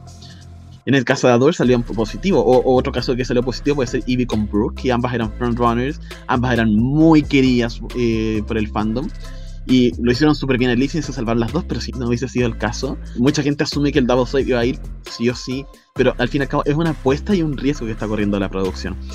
Y también es el mismo caso con Valentina, que yo creo que siento para mí es uno de los casos más evidentes, pensando que incluso las queens en la reunión dijeron como a Valentina nosotros no nos caía como tan bien, no la encontramos tan simpática, pero en la edición sí se vio un poco más eso, entonces casi como sugiriendo que la edición trató de dejar mejor a Valentina, lo cual inevitablemente hace sentir que se buscaba que ella fuera como un personaje que la- al público le gustara, y aún así la dejaron en el bottom en un capítulo en el que pasó lo de la máscara, así que ahora sí me gustaría preguntarles a ustedes ¿Qué nos parece si realmente la producción le combina arriesgar fan favorites? Est- ¿Están perdiendo público potencial? ¿Qué opinamos?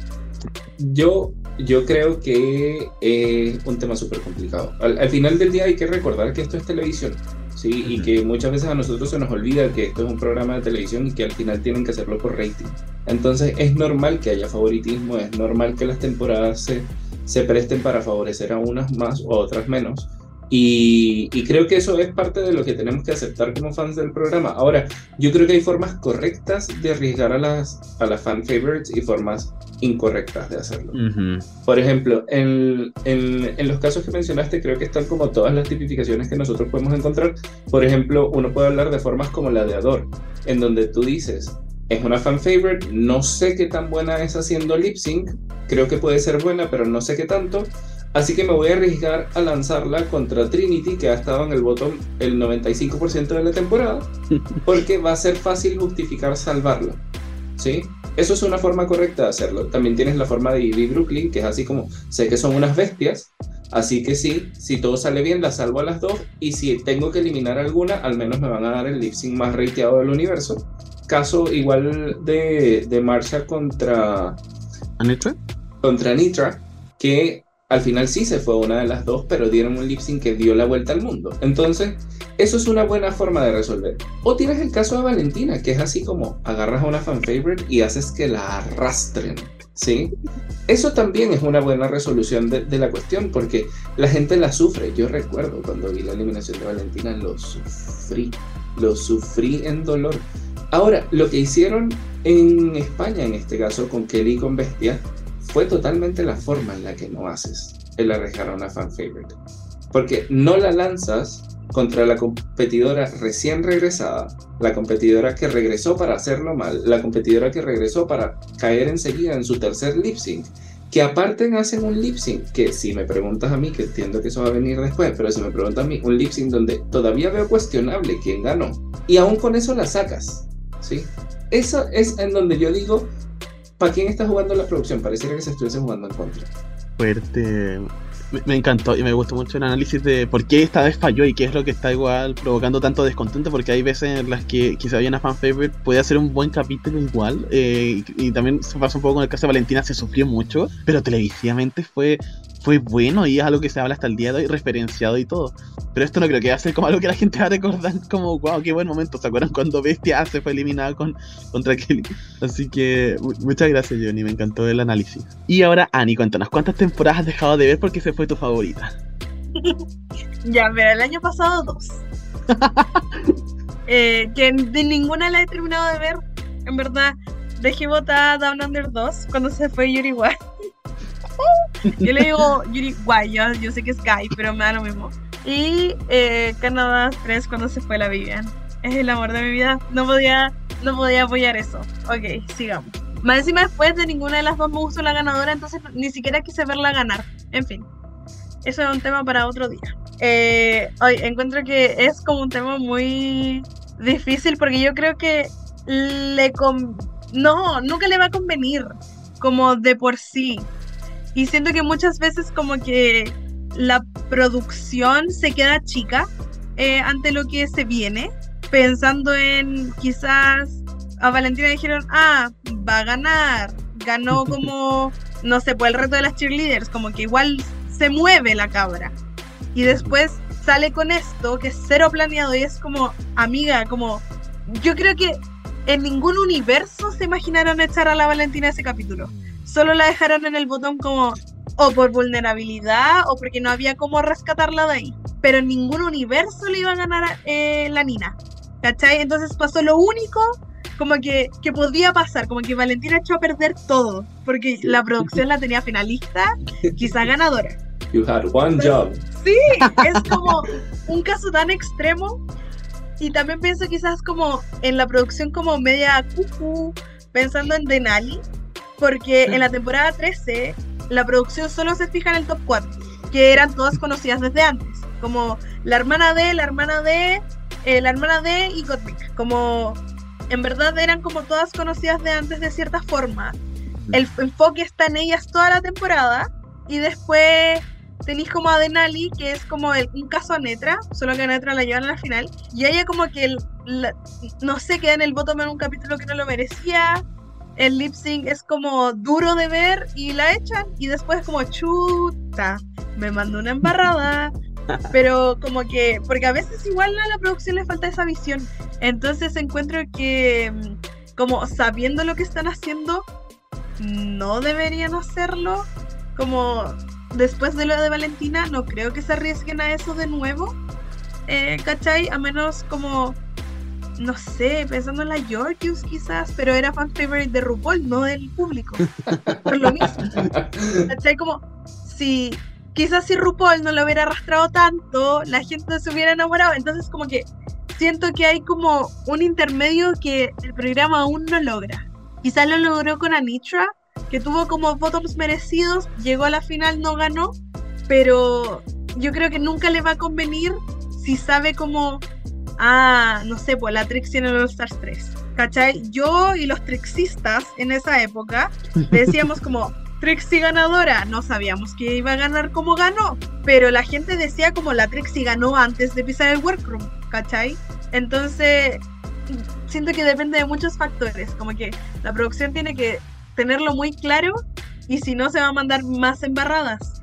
Eh, y también creo que en este caso específico de España, España jamás le tuvo fe a Bestia, porque jamás le tuvo fe a Ugacio y jamás le tuvo fe a Onyx. Nunca le va a tener fe como, como algo no convencional o eso me han demostrado, porque a ninguna de ellas dos las cuidaron nada.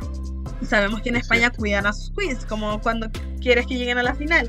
O sea, con el, dolor de mi alma, estrella extravaganza, ¿cachai? Como ella pudo haber tenido una mucho peor tabla de la que tuvo, pero era un gran personaje y es amiga de, de Supreme, ¿cachai? Entonces siento que en eso quizás falló España, como en pensar, mm, quizás a la gente le gusta Bestia, porque no le dieron ni un cariñito. Y eso, encuentro que depende mucho. Y si lo haces, tiene que ser Double Shantae, onda Brooklyn Ivy. Pero ese es como el ejemplo en que encuentro que lo hicieron bien. Porque cuando sacrificaron a Katia, Katia robaba. Cuando Valentina se fue, Valentina robaba. Cuando Manila se fue, me incluyo, Manila robaba. Como que no, no conviene.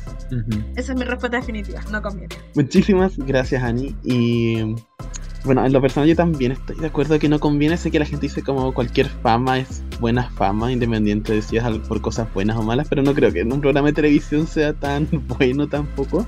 Eh, sí creo que, claro, efectivamente hay un problema a en la producción de Drag Race, en identificar qué es lo que le va a gustar a tu audiencia. Siento que a veces tratan de imponerte lo que ellas quieren. Bueno, sabemos que RuPaul es productor, entonces sabemos que igual le interesa claramente lo que quiere nomás. Lo, hemos visto, o sea, recién hablaste como de Jojo siendo la, la favorita de RuPaul y trataban como de, ¿cierto?, convencernos un poco de esto. El único potencial que puedo ver entre comillas, es que obviamente la gente va a hacer teorías al respecto, va a mencionar el programa, va, a hacer esto y esto otro, y va a hacer ruido, ¿cachai? Pero tampoco por las razones correctas, y después de ese, siento que siempre que hay tipos problemas de ruido, siempre que hay algo controversial, a la semana siguiente la gente se olvida y como que queda de lado. O, o deja de verlo, ¿cachai? Entonces no, no siento que sea como algo tan a favor. y el otro potencial que puedo ver es que si hay, y esto solamente aplica a temporadas regulares, que después puedes meter a la Queen robada a All-Stars si tienes una narrativa y como que puedes impulsar a su audiencia a que quiera ver esa temporada solamente porque está de vuelta. Pero más allá de eso, nada. Y además lo de All-Stars es muy a largo plazo. ¿Y qué pasa si después la Queen no quiere volver porque se sintió que también fue robada, ¿cachai? Eh, tampoco es como lo más lógico, a mi parecer. Eh, obviamente, lo ideal es que las decisiones sean lo más justas posibles y todo. Pero siento que igual, como dijo Johnny, estamos hablando de un programa de televisión, hay que tener en cuenta eso y muchas veces se lleva tanto por narrativas como por cuál es la más querida de todo. Y hay que saber un poco regular ambas cosas, a mi parecer. Yo creo que después de tanta charla estamos listos para empezar a hablar de algo que creo que fue positivo también dentro del capítulo, que fueron los looks de esta semana. Así es, eh, mi querido Chris. Así que ahora nos vamos con nuestra cena de reyes, donde vamos a conversar primero de lo que fue esta pasarela con la categoría Una ilusión, que básicamente era un look con alguna ilusión. No sé qué más quieren que les diga. Pero bueno, con lo que tuvimos de las queens como ilusiones ópticas, eh, luz, etcétera. Así que bueno, vamos a leer nuestro ranking del 5 al 1. Obviamente el número 6 fue Kelly Roller. Entonces empezamos con el número 5, eh, en el que sí les voy a pedir que opinen que en quinto lugar tenemos a la ganadora del capítulo, eh, Pitita. Así que, no sé. Opinen, supongo. Johnny, cuéntame. Mira, a mí me gustó el look de Pitita. O sea, no, no me pareció lo mejor que ha hecho. No me pareció nada demasiado espectacular, pero me gustó y siento que de las que usó luces o cosas que se vieron en la oscuridad, tenía como una estructura interesante. Entonces, lo encontró bien. Lo encontró lindo, se veía bien. Y sus luces me gustaron. Válido. Para gustos colores. Ah, no. Era Muchas gracias. Ahora, Chris. Opina. Eh, a mí no me gustó Pitita. Lo siento. Eh, de hecho, yo, fue mi menos favorito de este capítulo. Y no digo porque. Y lo que está bien, se ve bien. Pero a mí no me da absolutamente nada de ilusión. Siento que cuando salían todas, a todas las vías de ilusión, incluso, eh, bueno, con Ornella, que vamos a hablar más adelante, como lo que dijo la jurada invitada, lo de la desilusión. Yo también lo había visto antes de que también lo dijera. Me dije, wow, me hace mucho sentido apenas lo vi. Eh, pero acá nada, y tampoco siento que Pitita lo haya intentado explicar. Eh, las luces eran bonitas, me, me gustaba, me gustó, me gustó que la producción bajara las lucecitas y todo, pero para mí es una señora con bata que le brilla el outfit y no, no siento que me dé una ilusión en sí. Eh, eso. Muchas gracias, estoy de acuerdo. Eh, se ve bien, me carga la peluca sí, pero se ve bien. Eh, pero siento que en la categoría fue como el que menos me gustó. Eh, el de Kelly no me gustó cómo estaba hecho, ese no me gustó la idea. Encuentro que como que tenía el traje y dijo, ok, me gusta, voy a usarlo, chuta, no tiene ninguna ilusión, voy a ponerle luces, o sea, como estos láser. Que primero nunca dijo que tenía inspiración en raya y según yo es súper obvio que es como hasta el mismo color de los láseres de eh, raya en All Stars 7. Y dos, como que siento que pudo haber jugado onda. Los láseres que sí tenía eran como un sostén. ¿Por qué no se hizo como parte de arriba y parte de abajo? Y dijo como, mira, si estoy en la noche. No sé, como que quedó a medio camino. Eso me pasa. Y eso, no sé. Si dejamos a gente en el bottom por looks, podríamos hacer que gente no quede con el win por looks. Opino. Ya lo hicieron en el capítulo 2, tranquilo. Eh, bueno, ahora pasamos al lugar número 4, en el que tenemos a Ornella Góngora con este, esta fantasía blanco sangrienta. Eh, quiero que Jenny me cuente qué opina. Mira, te debo confesar que a mí la fantasía de Ornella fue de las que más me gustó. Este tema de como sacarse el corazón de la prótesis, que se tuviese que acuchillar, todo esto me pareció que estuvo muy interesante, fue una propuesta interesante. El vestido era aburridísimo. Entonces, claro, me, me haces que tenga que calificarte bajo porque fue como que si saco el promedio entre un 7 y un 1, igual sacas un 3,5. Entonces, por eso, por eso yo la creo que, creo que queda abajo, porque su, su ilusión fue interesante, su concepto fue interesante, pero ya estamos en el top 6, o sea, necesitamos que el vestido tenga un poquito más. Estoy de acuerdo, eh, muchas gracias. Chris, ¿estás de acuerdo con Johnny o van a pelear? no, hoy día no peleamos. eh, Porque no está todo. Justamente.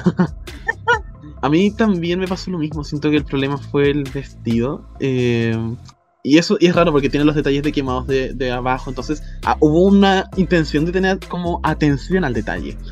Pero podría haberse elevado de muchas formas, no sé, con un velo, que también podría tener como estas partes quemadas para complementar mangas, algún tipo como de, de bolitos, no sé. Pero el problema es el vestido también. Porque recién vinimos de Petita, que Petita se veía muy bien, yo no, no lo negaría nunca, pero me faltaba el tema de. el tema, no la redundancia. pero acá me falta la ejecución del look. Eh, aún así me encantó, no me lo esperaba y siento que es quizás la que más jugó con el nombre de la categoría. Muchas gracias.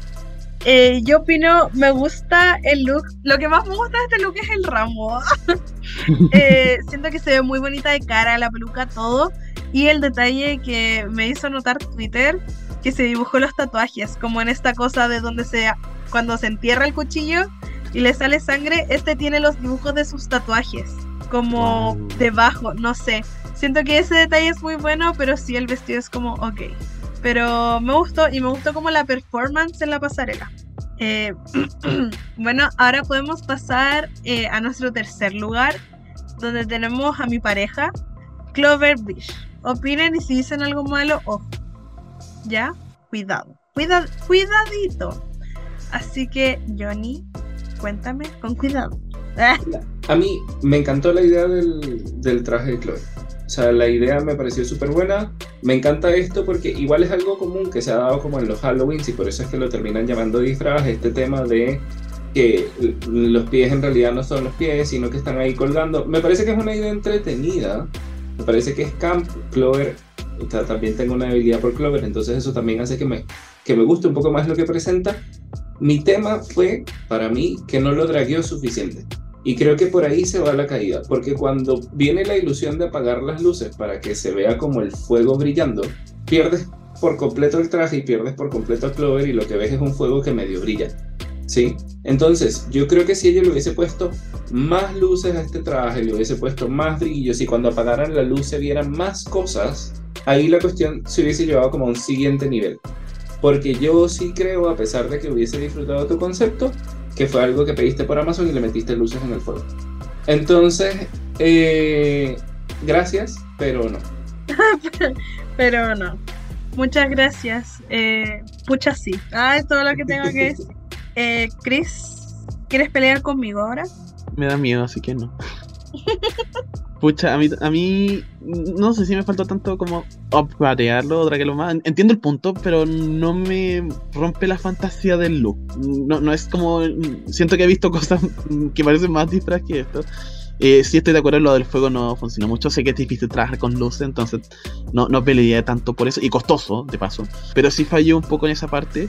Me gustó, encontré demasiado ingenioso el concepto. Me gustaba también las coletas que tenía. Eh, siento que me, imagino a Clover usando como una peluca que tenga ese estilo sin el casco. Entonces era un look muy Clover. Y también había ciertos detalles como por ejemplo de que tuviera como los pechos más marcados como en traje de astronauta que aportaban un poco a este estilo de tenía las uñas súper largas, entonces lo veía. Entiendo cómo se podría haber llevado un poco más allá, pero tampoco no encuentro un problema. Eso. Play agradecida. Eh, a mí me gusta este look, lo encuentro entretenido y yo sé a qué look, a qué como disfraz se refieren, que es como el alien, como que te tienen brazo, ¿verdad? Ya, sí. Y siento que esta es como una versión súper elevada de eso. Em, ya hemos visto como mm, cosas compradas y arregladas para la tele, pero este lo hizo. Yo sé que uno viéndolo en la pasarela no tiene cómo saberlo, pero a mí me gusta, no es el mejor, pero tampoco siento que es un look que quita win, porque cumple con la categoría y se ve muy bonita, como de maquillaje, las trenzas, como que, no sé, siento que lo nombraron como peor de lo que fue. Em, eso opino, y aparte estaba tan contenta, siento que eso le da más puntos, porque mírenle la sonrisa. Em, y bueno, también esto, como lo contó en redes sociales, lo difícil que fue llevarlo y que ahora lo tiene en la pieza como en un rincón porque no tiene dónde dejarlo, porque es una estructura súper grande. Em, pero eso, te quiero mucho, Clover. Ya ahora pasando a nuestro segundo lugar, tenemos a la Bella y Llorona. Yo puedo decirlo porque yo también soy Llorona, ya si ustedes no son Llorones no pueden llamarla así. la Bella y Llorona Vania Vainilla, con mi look favorito de la noche. Así que cuéntenme ustedes por qué no es su look favorito de la noche y qué opinaron. Así que cuéntame, a mí me encantó el look, me encanta, me encanta, me encanta el look, me encanta cómo, lo, cómo esta idea de el graffiti se ve como tan bien referenciada encima de esta tela que se ve como súper rígida. Entonces, me gusta mucho cómo se ve y me gusta, me encantó cuando se apagaron las luces y se vieron esas palabras porque en medio de todo el grafiteo no las notas. Entonces, de verdad fue una sorpresa. Me encantó cómo este look se hizo. Creo que lo único que podría criticar en caso tal de, ponerse piqui y criticar algo, es que no me encantó la máscara que traía al inicio. Sí, siento que no quizás yo no entendí demasiado a qué iba o a qué agregaba. Y después se la quita y queda con esta cara tan limpia y lavada que siento que ninguna de las dos cosas me agrega tanto al concepto del, del graffiti que tiene. Creo que me hubiese encantado cómo se vería si ella hubiese llevado como el tema del graffiti quizás también al maquillaje y no usar la máscara o una máscara que tuviese aún más relación pasar de una máscara muy triste a una máscara a, su cara muy feliz, en lugar de una máscara como ensangrentada que no le pillé tanto el concepto, pero quizás soy yo un ignorante. Eh, pero me encantó el vestido, debo decir, me encantó, me encantó. Muchas gracias, Johnny. Ahora, Chris. A ver, cuéntame tú qué opinas. Quizás el tema con la máscara puede que haya sido el timing, porque yo- al menos yo sí entendí que aludía como el dolor de tener las palabras escritas en su cuerpo y una vez que aparecen estas palabras de bien, se transforma en la persona que, como en esta representación del bien y de lo, de lo bien que le hace empoderarse de quién es. Pero claro, a lo mejor se la sacó en un, en un momento en el que no se daba a, a entender tanto el concepto porque se la sacó antes de que apagaran las luces y todo. Quizás mientras estaban las luces apagadas hubiese sido mejor. A mí me encantó este look, me encantó cómo lo presentó eh, y visualmente lo encuentro muy atractivo. Para mí lo que lo bajó un poco, y por la razón por la que no fue mi primer lugar, porque fue mi segundo, es que siento de que igual está tan sobrecargado con texto que me cuesta incluso como leer las palabras cuando está la luz prendida. Entonces no alcanzo a entender de inmediato que las palabras son malas. Obviamente creo que la más que más destaca es la que dice como maricón ahí, pero el resto no las veo. Y incluso me pasó un poco después cuando apagaron las luces que claro, solo veía respeto y recién cuando empezó a nombrar las palabras como que yo lograba pillarlas. Pero no es algo que a simple vista lo podía ver porque estaba demasiado sobrecargado con graffiti. Lo cual entiendo y hace que se vea fabuloso y precioso el outfit. Me encantan eh, la estética.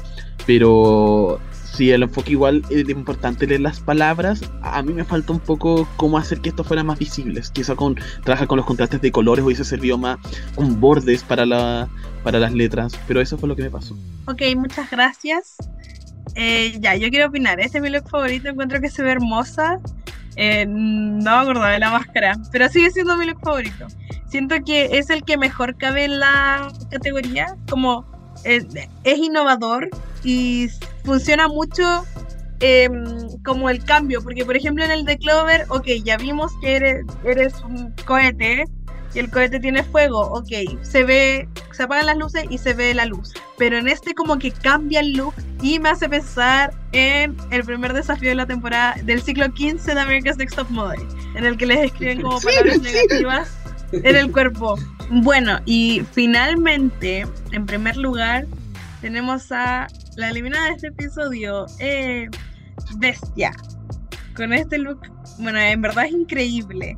Pero quiero saber qué opinan ustedes. Eh, primero, Johnny. Eh, para mí esto es un look con el que tú ganas una temporada. Entonces, no me hace nada de sentido que este look se haya ido de su casa este- en este capítulo. O sea, de por sí para mí la categoría fue rara, entonces yo dejé de basarme en la categoría porque es como que ilusión puede ser cualquier cosa, de por sí ponerse en drag es una ilusión, entonces podían hacer lo que les diera la gana.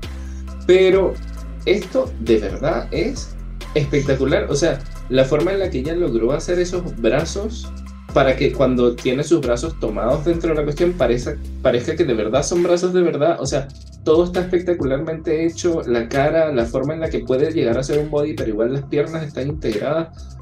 Todo, todo de este look es maravilloso, todo de este look es lo que debería ser, por favor, Bestia en un All Stars. Sí, sí, es que no sé, como que no está al nivel. Y eso que las pasarelas son muy buenas, pero esto está como por encima. Eh, muchas gracias. Ahora quiero escuchar a Chris. ¿Amas a Bestia o odias a Bestia? Amo a Bestia. Eh, no sé, estoy impresionado. No sé cómo se le ocurrió esto, no sé cómo lo consiguió hacer. El nivel que implica poder crear brazos que sean como los tuyos o como los que tienes en un outfit y que como sea realista, ¿cachai? Como ni siquiera que sea como un prop ni nada. Me parece estupendo, sinceramente. Y eso ni siquiera estamos hablando ya de la ilusión de lo que es como que está abriendo el cuerpo y todo. Ha- Hay muchos detalles de sangre tanto en las piernas como en los brazos. Eh, me gusta la elección del tema de color de ojos porque obviamente dentro de, de una serie que es blanco, que está marcado por varios segmentos negros, hace que igual destaquen. O sea, con hartos segmentos rojos hace que destaquen igual. El maquillaje, lo que alcanzamos de ver los labios, amo. Y no sé, sinceramente...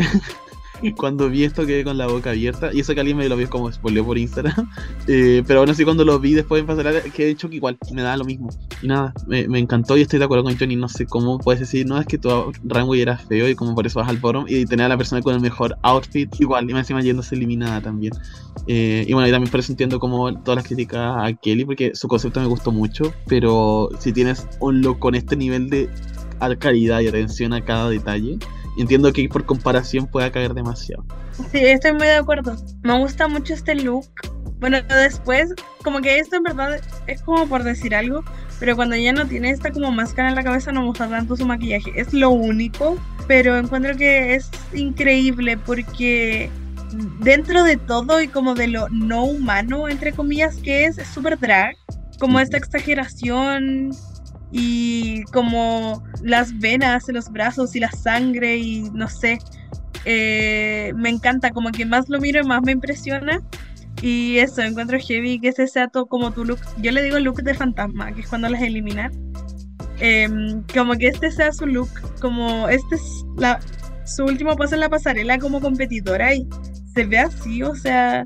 Y después tenemos así como, no sé, a la Bungie cuando se va a eliminar el primer capítulo, ¿cachai? Con un traje de baño de flores. Como que en verdad es brígido.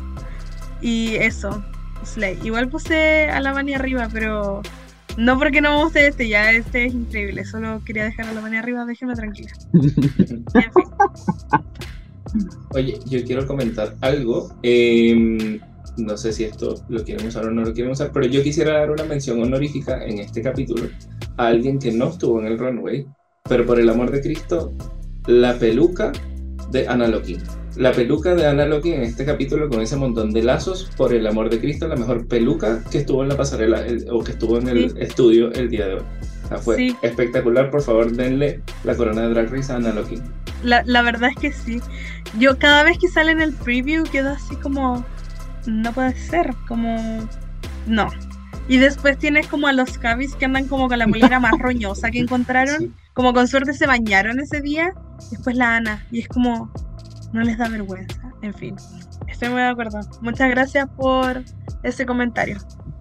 Ahora ya, eh, siguiendo con el episodio, llegamos al lip sync de la canción La Niña de María Pelae entre Kelly Roller y Bestia. Eh, lip sync en el que al final se termina yendo Bestia. Pero eh, quiero que me cuenten ustedes qué opinaron, están de acuerdo con el resultado, les gustó, no les gustó, van a volver a ver el lip sync, todo eso, cuéntenmelo ahora ya. Johnny. yo voy a volver a ver este lip sync hasta que mi fantasía se haga realidad y Bestia se quede. Porque, porque de verdad me parece que lo hizo bien. Incluso yo todavía, te- para, para mí, no estoy seguro si Kelly ganó ese lip sync. No estoy diciendo que lo hizo mal, pero no estoy seguro si lo ganó. Eh, y de verdad me parece que Bestia lo dio todo. Estaba jugando súper bien. Aparte que no entiendo la edición que le hacen la producción a este lip sync, porque pones a las queens hablando de, oye, Bestia está dando un súper buen show. Qué bien lo está haciendo Bestia. Eran los comentarios que hacían las otras queens desde atrás. Y de repente gana Kelly. Entonces, no, no, por favor, no. Eh, yo no, no disfruté este lip sync. La canción me pareció que estuvo entretenida, pero siento que no lo disfruté porque el lip sync me estaba llevando a un lugar donde después la decisión fue otra. Y eso, eso me hizo un cortocircuito. Así que no, lo siento Kelly, suena como que te odio, de verdad no te odio. Pero, pero de verdad no. Muchas gracias. Eh, sí, igual estuvo raro, lo tomo. Eh, muchas gracias y ahora quiero escuchar a Chris. Confirmo que todo lo relativo a Kelly este capítulo y su edición se me hizo extraño. Eh, sé que acabo de decir como no tiene sentido que Bestia esté en el bottom porque su look era mejor. Sin embargo, sí siento que no debería haber estado en el bottom de este capítulo porque, insisto, para mí fue como de las mejores. Y me pasó igual parecido en el capítulo que se fue eliminada. Tampoco lo hizo mal, pero la mandaron al bottom por su runway. Y me lata por lo mismo. Obviamente le estamos juzgando con, un, con un- una lupa, así con aumento magnífico porque es la que regresó. Pero aún así, eh, eh, siento que es poco consecuente, ¿cachai? Porque tampoco, a mi parecer, al menos la Kelly sí lo hizo un poco mejor que la bestia en el lip pero fue un poco, ¿cachai? Es como que la devoró. Pero si estamos evaluando a Kelly con ese lente tan grande que tenemos que tirarlo al bottom porque no nos gustó el outfit, a pesar de que lo hizo bien en el desafío, eh, entonces también debería ser igual en el lip sync, ¿cachai? Entonces por eso se me hace como un poco consistente. Le ponen en comentarios también que como, oh, se ve barata con su outfit. Y, siento que no están haciendo nada como por tratar de convencernos de por qué Kelly está ahí. Y eso no me gusta porque, como digo, al final la gente se va a quedar con una situación muy negativa de ella, independiente de que, eh, que no lo hizo mal este capítulo en general. Y respecto a Bestia en el lip me gustó. Lo que sí me confundió un poco, porque sí sentí que a lo mejor por el outfit estaba un poco limitada en cuanto a movimiento respecta, y lo cual lo entendería muy bien. Sin embargo, como ya cerrando, la vemos haciendo como varios pasos, la vemos haciendo un split, la vemos tirándose como para atrás. Entonces, eh, siento que podría haber aprovechado quizá un poco más eso como a lo largo del lip y no solo como dejarlo para el final. Pero eso. Muchas, muchas gracias. Sí, yo el lip sync como que lo encontré muy parejo. Siento que es primera vez que la Kelly me demuestra como que está ocupando patines porque le funcionan y no porque no tiene zapatos de taco. Porque muchas veces en las pasarelas me ha pasado con la Kelly que es como como que va pisando, no va patinando. Y es como no tenía como unos tacos negros que te combinaran, no sé. Y esta vez siento que lo usó, porque en su lip sync de eliminada como que tampoco fue como menos mal que está con patines. Entonces eso como que eso me gustó. Y la bestia, yo lo admito, creí que iba a dar un poco de jugo como con la improvisación, como, eh, como de un baile no coreografiado porque en el Rusical devoró, pero estaba súper, súper coreografiada. Em, pero eso siento que es como pasó, no sé, no voy a volver a hablar de este, lip, de este lip sync en mi vida. Y creo que es una sensación muy de los lip syncs de España en general, como que no, no me marcan, no me cambian la vida, solo Carmen Farala en la final y fin. Pero mm, eso, así que fin, eso opino. Y ahora nos vamos eh, a nuestra hora del postre con la voz de la Puebla. Hola querides, aquí su rey el Dogo y ya nos encontramos en nuestra sección de la voz de la Puebla, donde le preguntamos a nuestros oyentes qué opinaron de este capítulo tan controversial de Drag Race España. Y empezamos con un comentario de miss.hard-bonet que nos dice fuera los Javis. También tenemos a The Pipex Blue que nos dice pitita para la corona. Clover merecía un win, pero bueno, nada bueno. También tenemos a De la Huerta Segura que nos escribe. Me ha ido pésimo prediciendo esta temporada. Veía a Paquita, Pinchadora y en la final. La historia que nos está vendiendo la producción no cuadra con la final que nos van a dar. Y estoy muy de acuerdo. Diego Icarus nos escribe, lo único que me gustó fue el runway, la temporada se está sintiendo muy injusta y un corazoncito roto. Jonah-Alejandro nos escribe, obvio mi queen Clover Fish, creo que ha crecido demasiado en el programa. Karen Cáceres nos dice, no puedo creer que se fue bestia. Gonzalo-Mor-Bajo nos escribe, Pitita es tan talentosa, pero como le han limpiado el camino, primero la pinchadora y ahora bestia. Moisés-R, Realeza de Reyes Palusa temporada 2 nos dice, me duele mucho la partida de Bestia. Por otro lado, Pitita es la villana de la temporada. Mmm, interesante. Arielolo-Bajo, disfraz. Siento que este año no estamos viendo la misma temporada que los jurados. Moisés Nava nos dice, todos mis domingos son del drama español y de decepción por las eliminadas. Siento que como todas son buenas, al final es difícil decir adiós. Pero ajá, más fácil fue superar a mi ex. y tenemos a Wow Laris que nos dice, que odio que se haya ido bestia, pero igual mi alma es feliz porque sigue visa. Y nos manda una, una carita triste. Ay no, qué triste. Sí, nuestra temporada ha sido muy extraña. Pero de todas maneras, chiquillos, muchísimas, muchísimas gracias por todos sus comentarios. Así es. Y es que ya podemos ir cerrando y para eso vamos a ir ya resolviendo la pregunta que planteamos de si le conviene a la producción arriesgar a las fan favorites. Y la respuesta es no, punto. no, pero bueno, se habló de que en general no, pero sí hay quizás formas de eliminar una fan favorite haciéndolo un poco más, eh, ya sea o memorable o que sea recordado de una forma quizás no tan negativa, que con el paso del tiempo, digamos, no envejezca mal esa eliminación. Eh, como lo hablamos con el caso de Valentina, que obviamente no era para, ni siquiera fue planeado eliminarla ese capítulo, la pusieron en riesgo, la perdieron, pero eso dio incluso para pelear en la reunión y hacer algo, algo que les sea más memorable y, y, brandear incluso a Valentina de una forma negativa, pero brandearla para después tener su redención. También hablamos de que esto puede llevar muchas veces a que el fandom pueda dejar de ver una temporada, pueda dejar de, pueda llenar de críticas también, y que esto puede ser un problema también en parte de la producción, porque ya sea porque hace apuestas demasiado jugadas o porque sencillamente no tienen claro cuál puede ser la fan favorite, y después resulta que le salió mal la jugada, como fue con el caso de, de Nani. Pero eso, esperamos que más adelante, cuando Supreme escuche este podcast, hable con, con los Javes, que son los productores de España, y les diga, cambien las cosas, por favor. Eh, pero eso. Así que ya ahora sí para ir full cerrando tenemos nuestro ticket de salida drag en el que hablamos de qué nos encantó y qué podemos desmejorar de este capítulo. Así que Johnny, si tenemos cosas positivas que sí, yo sé que algo vamos a poder pillar. Cuéntanos qué nos encantó y de ahí puedes desquitarte con lo que puedes mejorar. Eh, ¿Qué nos encantó? Yo pongo tres cosas. Las conversaciones en el workroom. Necesitamos más conversaciones de este estilo, necesitamos más temáticas de este estilo y que se sientan naturales y no forzadas. Creo que eso es súper valioso. Eh, necesitamos más pasarelas del nivel de las que nos está dando España en esta temporada en general. Creo que ha dado full buenas pasarelas.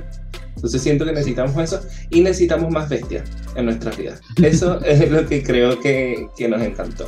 ¿Y qué podemos mejorar?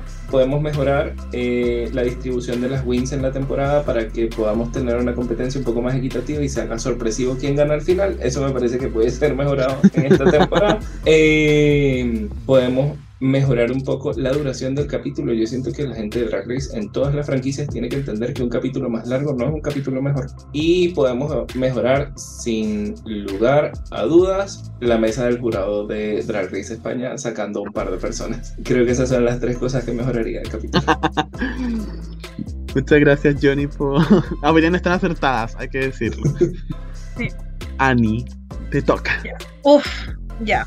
A mí también me encantó em, las conversaciones en el workroom y siento que es algo muy de España que se sienten súper naturales y súper como cercanas quizás la forma en la que las expresan. No se siente como, ok, tengo que dar mi discurso sobre este tema para un programa de televisión, sino que es como tanto en el confesionario como en la conversación como esto como me importa esto, yo creo que es importante compartirlo y eso, me gusta mucho como, como ha sido en España hasta ahora y creo que es como de las cosas que se han mantenido las tres temporadas, siendo que es una conversación bastante recurrente que esta tercera temporada es como muy flop en comparación a las otras dos. Además de eso también me gustó mucho la pasarela, me gustó el concepto, creo que podría eh, ser más claro quizás si se repite en un futuro, pero siento que los resultados fueron buenos, como con la ambigüedad que había. ¿Y qué podemos mejorar? Las decisiones. Como creo que eh, de lo que pecan mucho como los jurados es como la poca consistencia en sus críticas. Siento que no es lo mismo claramente, pero el look de calamar de Pitita alabadísimo y jamás le dijeron disfraz cuando tenía toda la cara tapada quizá. Y Clover con un look como camp también. No disfraz, palo, caca como o dejar a alguien en el bottom solo por el look, como hay muchas inconsistencias en lo que están haciendo que es algo que yo esperaría quizás en una temporada 1, eh, porque es como, ok, estas personas están aprendiendo a ser juradas de este formato, que quizás es un poco lo que pasó en Canadá 1, pero en la 2 se solucionó y acá están haciéndolo al revés, como que la temporada anterior también hubo como decisiones cuestionables, pero no tantas como estas en ningún caso. Entonces eso, como no sé, que los dejen ver el capítulo anterior y digan, chuta, dije esto, tengo que mantenerme por esta línea. o algo, no sé, que les den, tú eres el jurado pesado, tú eres el jurado chistoso, tú no sé, algo eh, que los haga como mantenerse consistentes porque en verdad como fan da más rabia, aunque tenga la misma cantidad de robos, pero que por lo menos las críticas tengan como sentido con lo que ellos mismos han dicho antes. Sí. Eso Muchas gracias, Annie. Y sí, yo también creo que consistencia es un problema grande en, en general en España. Eh, lo cual, así que voy a partir con eso. Para mí, eso es lo que yo mejoraría. En este capítulo, obviamente, en particular, por el tema de eh, resultados, el tema de Supreme diciendo vamos a evaluar esto y después que no sea necesariamente lo más evaluado. Eh, el tema de que diga va a ganar una pareja y que no gane una pareja. Son pequeños detalles, pero incluso, como dijimos en la pasarela, hay un tema de quizás no hay tanta claridad, lo cual no permite tanta consistencia en lo que las queens van a ofrecer dentro de la pasarela. Así que sí, para mí hay un tema de consistencia que sí o sí se debe mejorar, eh, no solo en este episodio, sino en España. Que me encantó, solamente para no repetir también lo que ustedes dijeron, me encantó Vani, sinceramente. Incluso cuando la salvan del bottom y como ella se queda ahí parada en el escenario sin querer irse y supongo como que la tiene que convencer de que está salvada y que creo que muy en particular porque no la hace mucho, como que tengo que explicar como explícitamente, ni siquiera como sutilmente, como se tiende a hacer en otras ocasiones. Eh, que explicar por qué cada uno estaba en el boro. Eh, y como digo, me gusta mucho cómo enfatiza lo que conocemos de Vania. Y lo siento muy genuino, sinceramente. Siento que Vania siente y lo manifiesta. Y para mí Vania tiene que ser Miss Congeniality, lo dije. Pero eso. Y con eso vamos cerrando ya nuestro episodio 242. Y no podemos cerrarlo sin antes agradecer a nuestro invitado extra especial, John. Y en verdad te pasaste, devoraste y opinaste lo que queríamos. Gracias, gracias. Un placer estar aquí. Y bueno, para la gente que quedó igual de maravillada que yo con tus opiniones y con todo lo que nos contaste, eh, ¿algún mensaje, algo que quieras promocionar, alguna cosita extra, que te sigan? El espacio es completamente tuyo para ti. Ya, no, o sea, lo que quisiera decir, si tuviese que decir un mensaje, que apoyemos espacios como esto. Yo creo que la razón para mí estar acá es para agradecer también un poco lo significativo que ha sido para mí, no solo los Reyes, sino el espacio de la Puebla que han generado y los espacios de encuentro que tenemos. Siento que como comunidad cuidarnos y apoyarnos entre todos es muy valioso, entonces estar conectados y apoyar este tipo de contenido que nos gusta y este tipo de, de espacios que, que nos protegen y nos dan entretención, siento que es súper valioso, entonces invitaría a todo el mundo a apoyar eso. Y nada, si me quieren insultar por las cosas que dije, me pueden seguir en arroba en, en Instagram y los voy a estar leyendo por allá. Muchísimas gracias, Johnny. Ani, con eso ya estamos cerrando ahora sí, sí, el capítulo. Queremos obviamente agradecer a nuestra audiencia que nos escuchó hasta aquí. Por favor, compartan el episodio si les gustó escucharnos, si no les gustó el capítulo de España, si les gustó escucharme a mí, a Lani, a Johnny, a quien sea, compartan, por favor, nos ayudaría Sobre todo muchísimo. Háganlo por la semana, por la post semana, perdón. un regalito, ya que me dijo Lani que no llegó regalo de la Puebla, así que como regalo compartan el episodio, por favor. Es verdad. y, eh, eso nos estamos escuchando en la próxima semana. Ya quedan muy poquitas queens. Ahí vamos a ir viendo qué nos depara para la final. y esperemos solo mejorías. Eso, muchos cariños y muchos besitos. Y chao. Chao. Chao.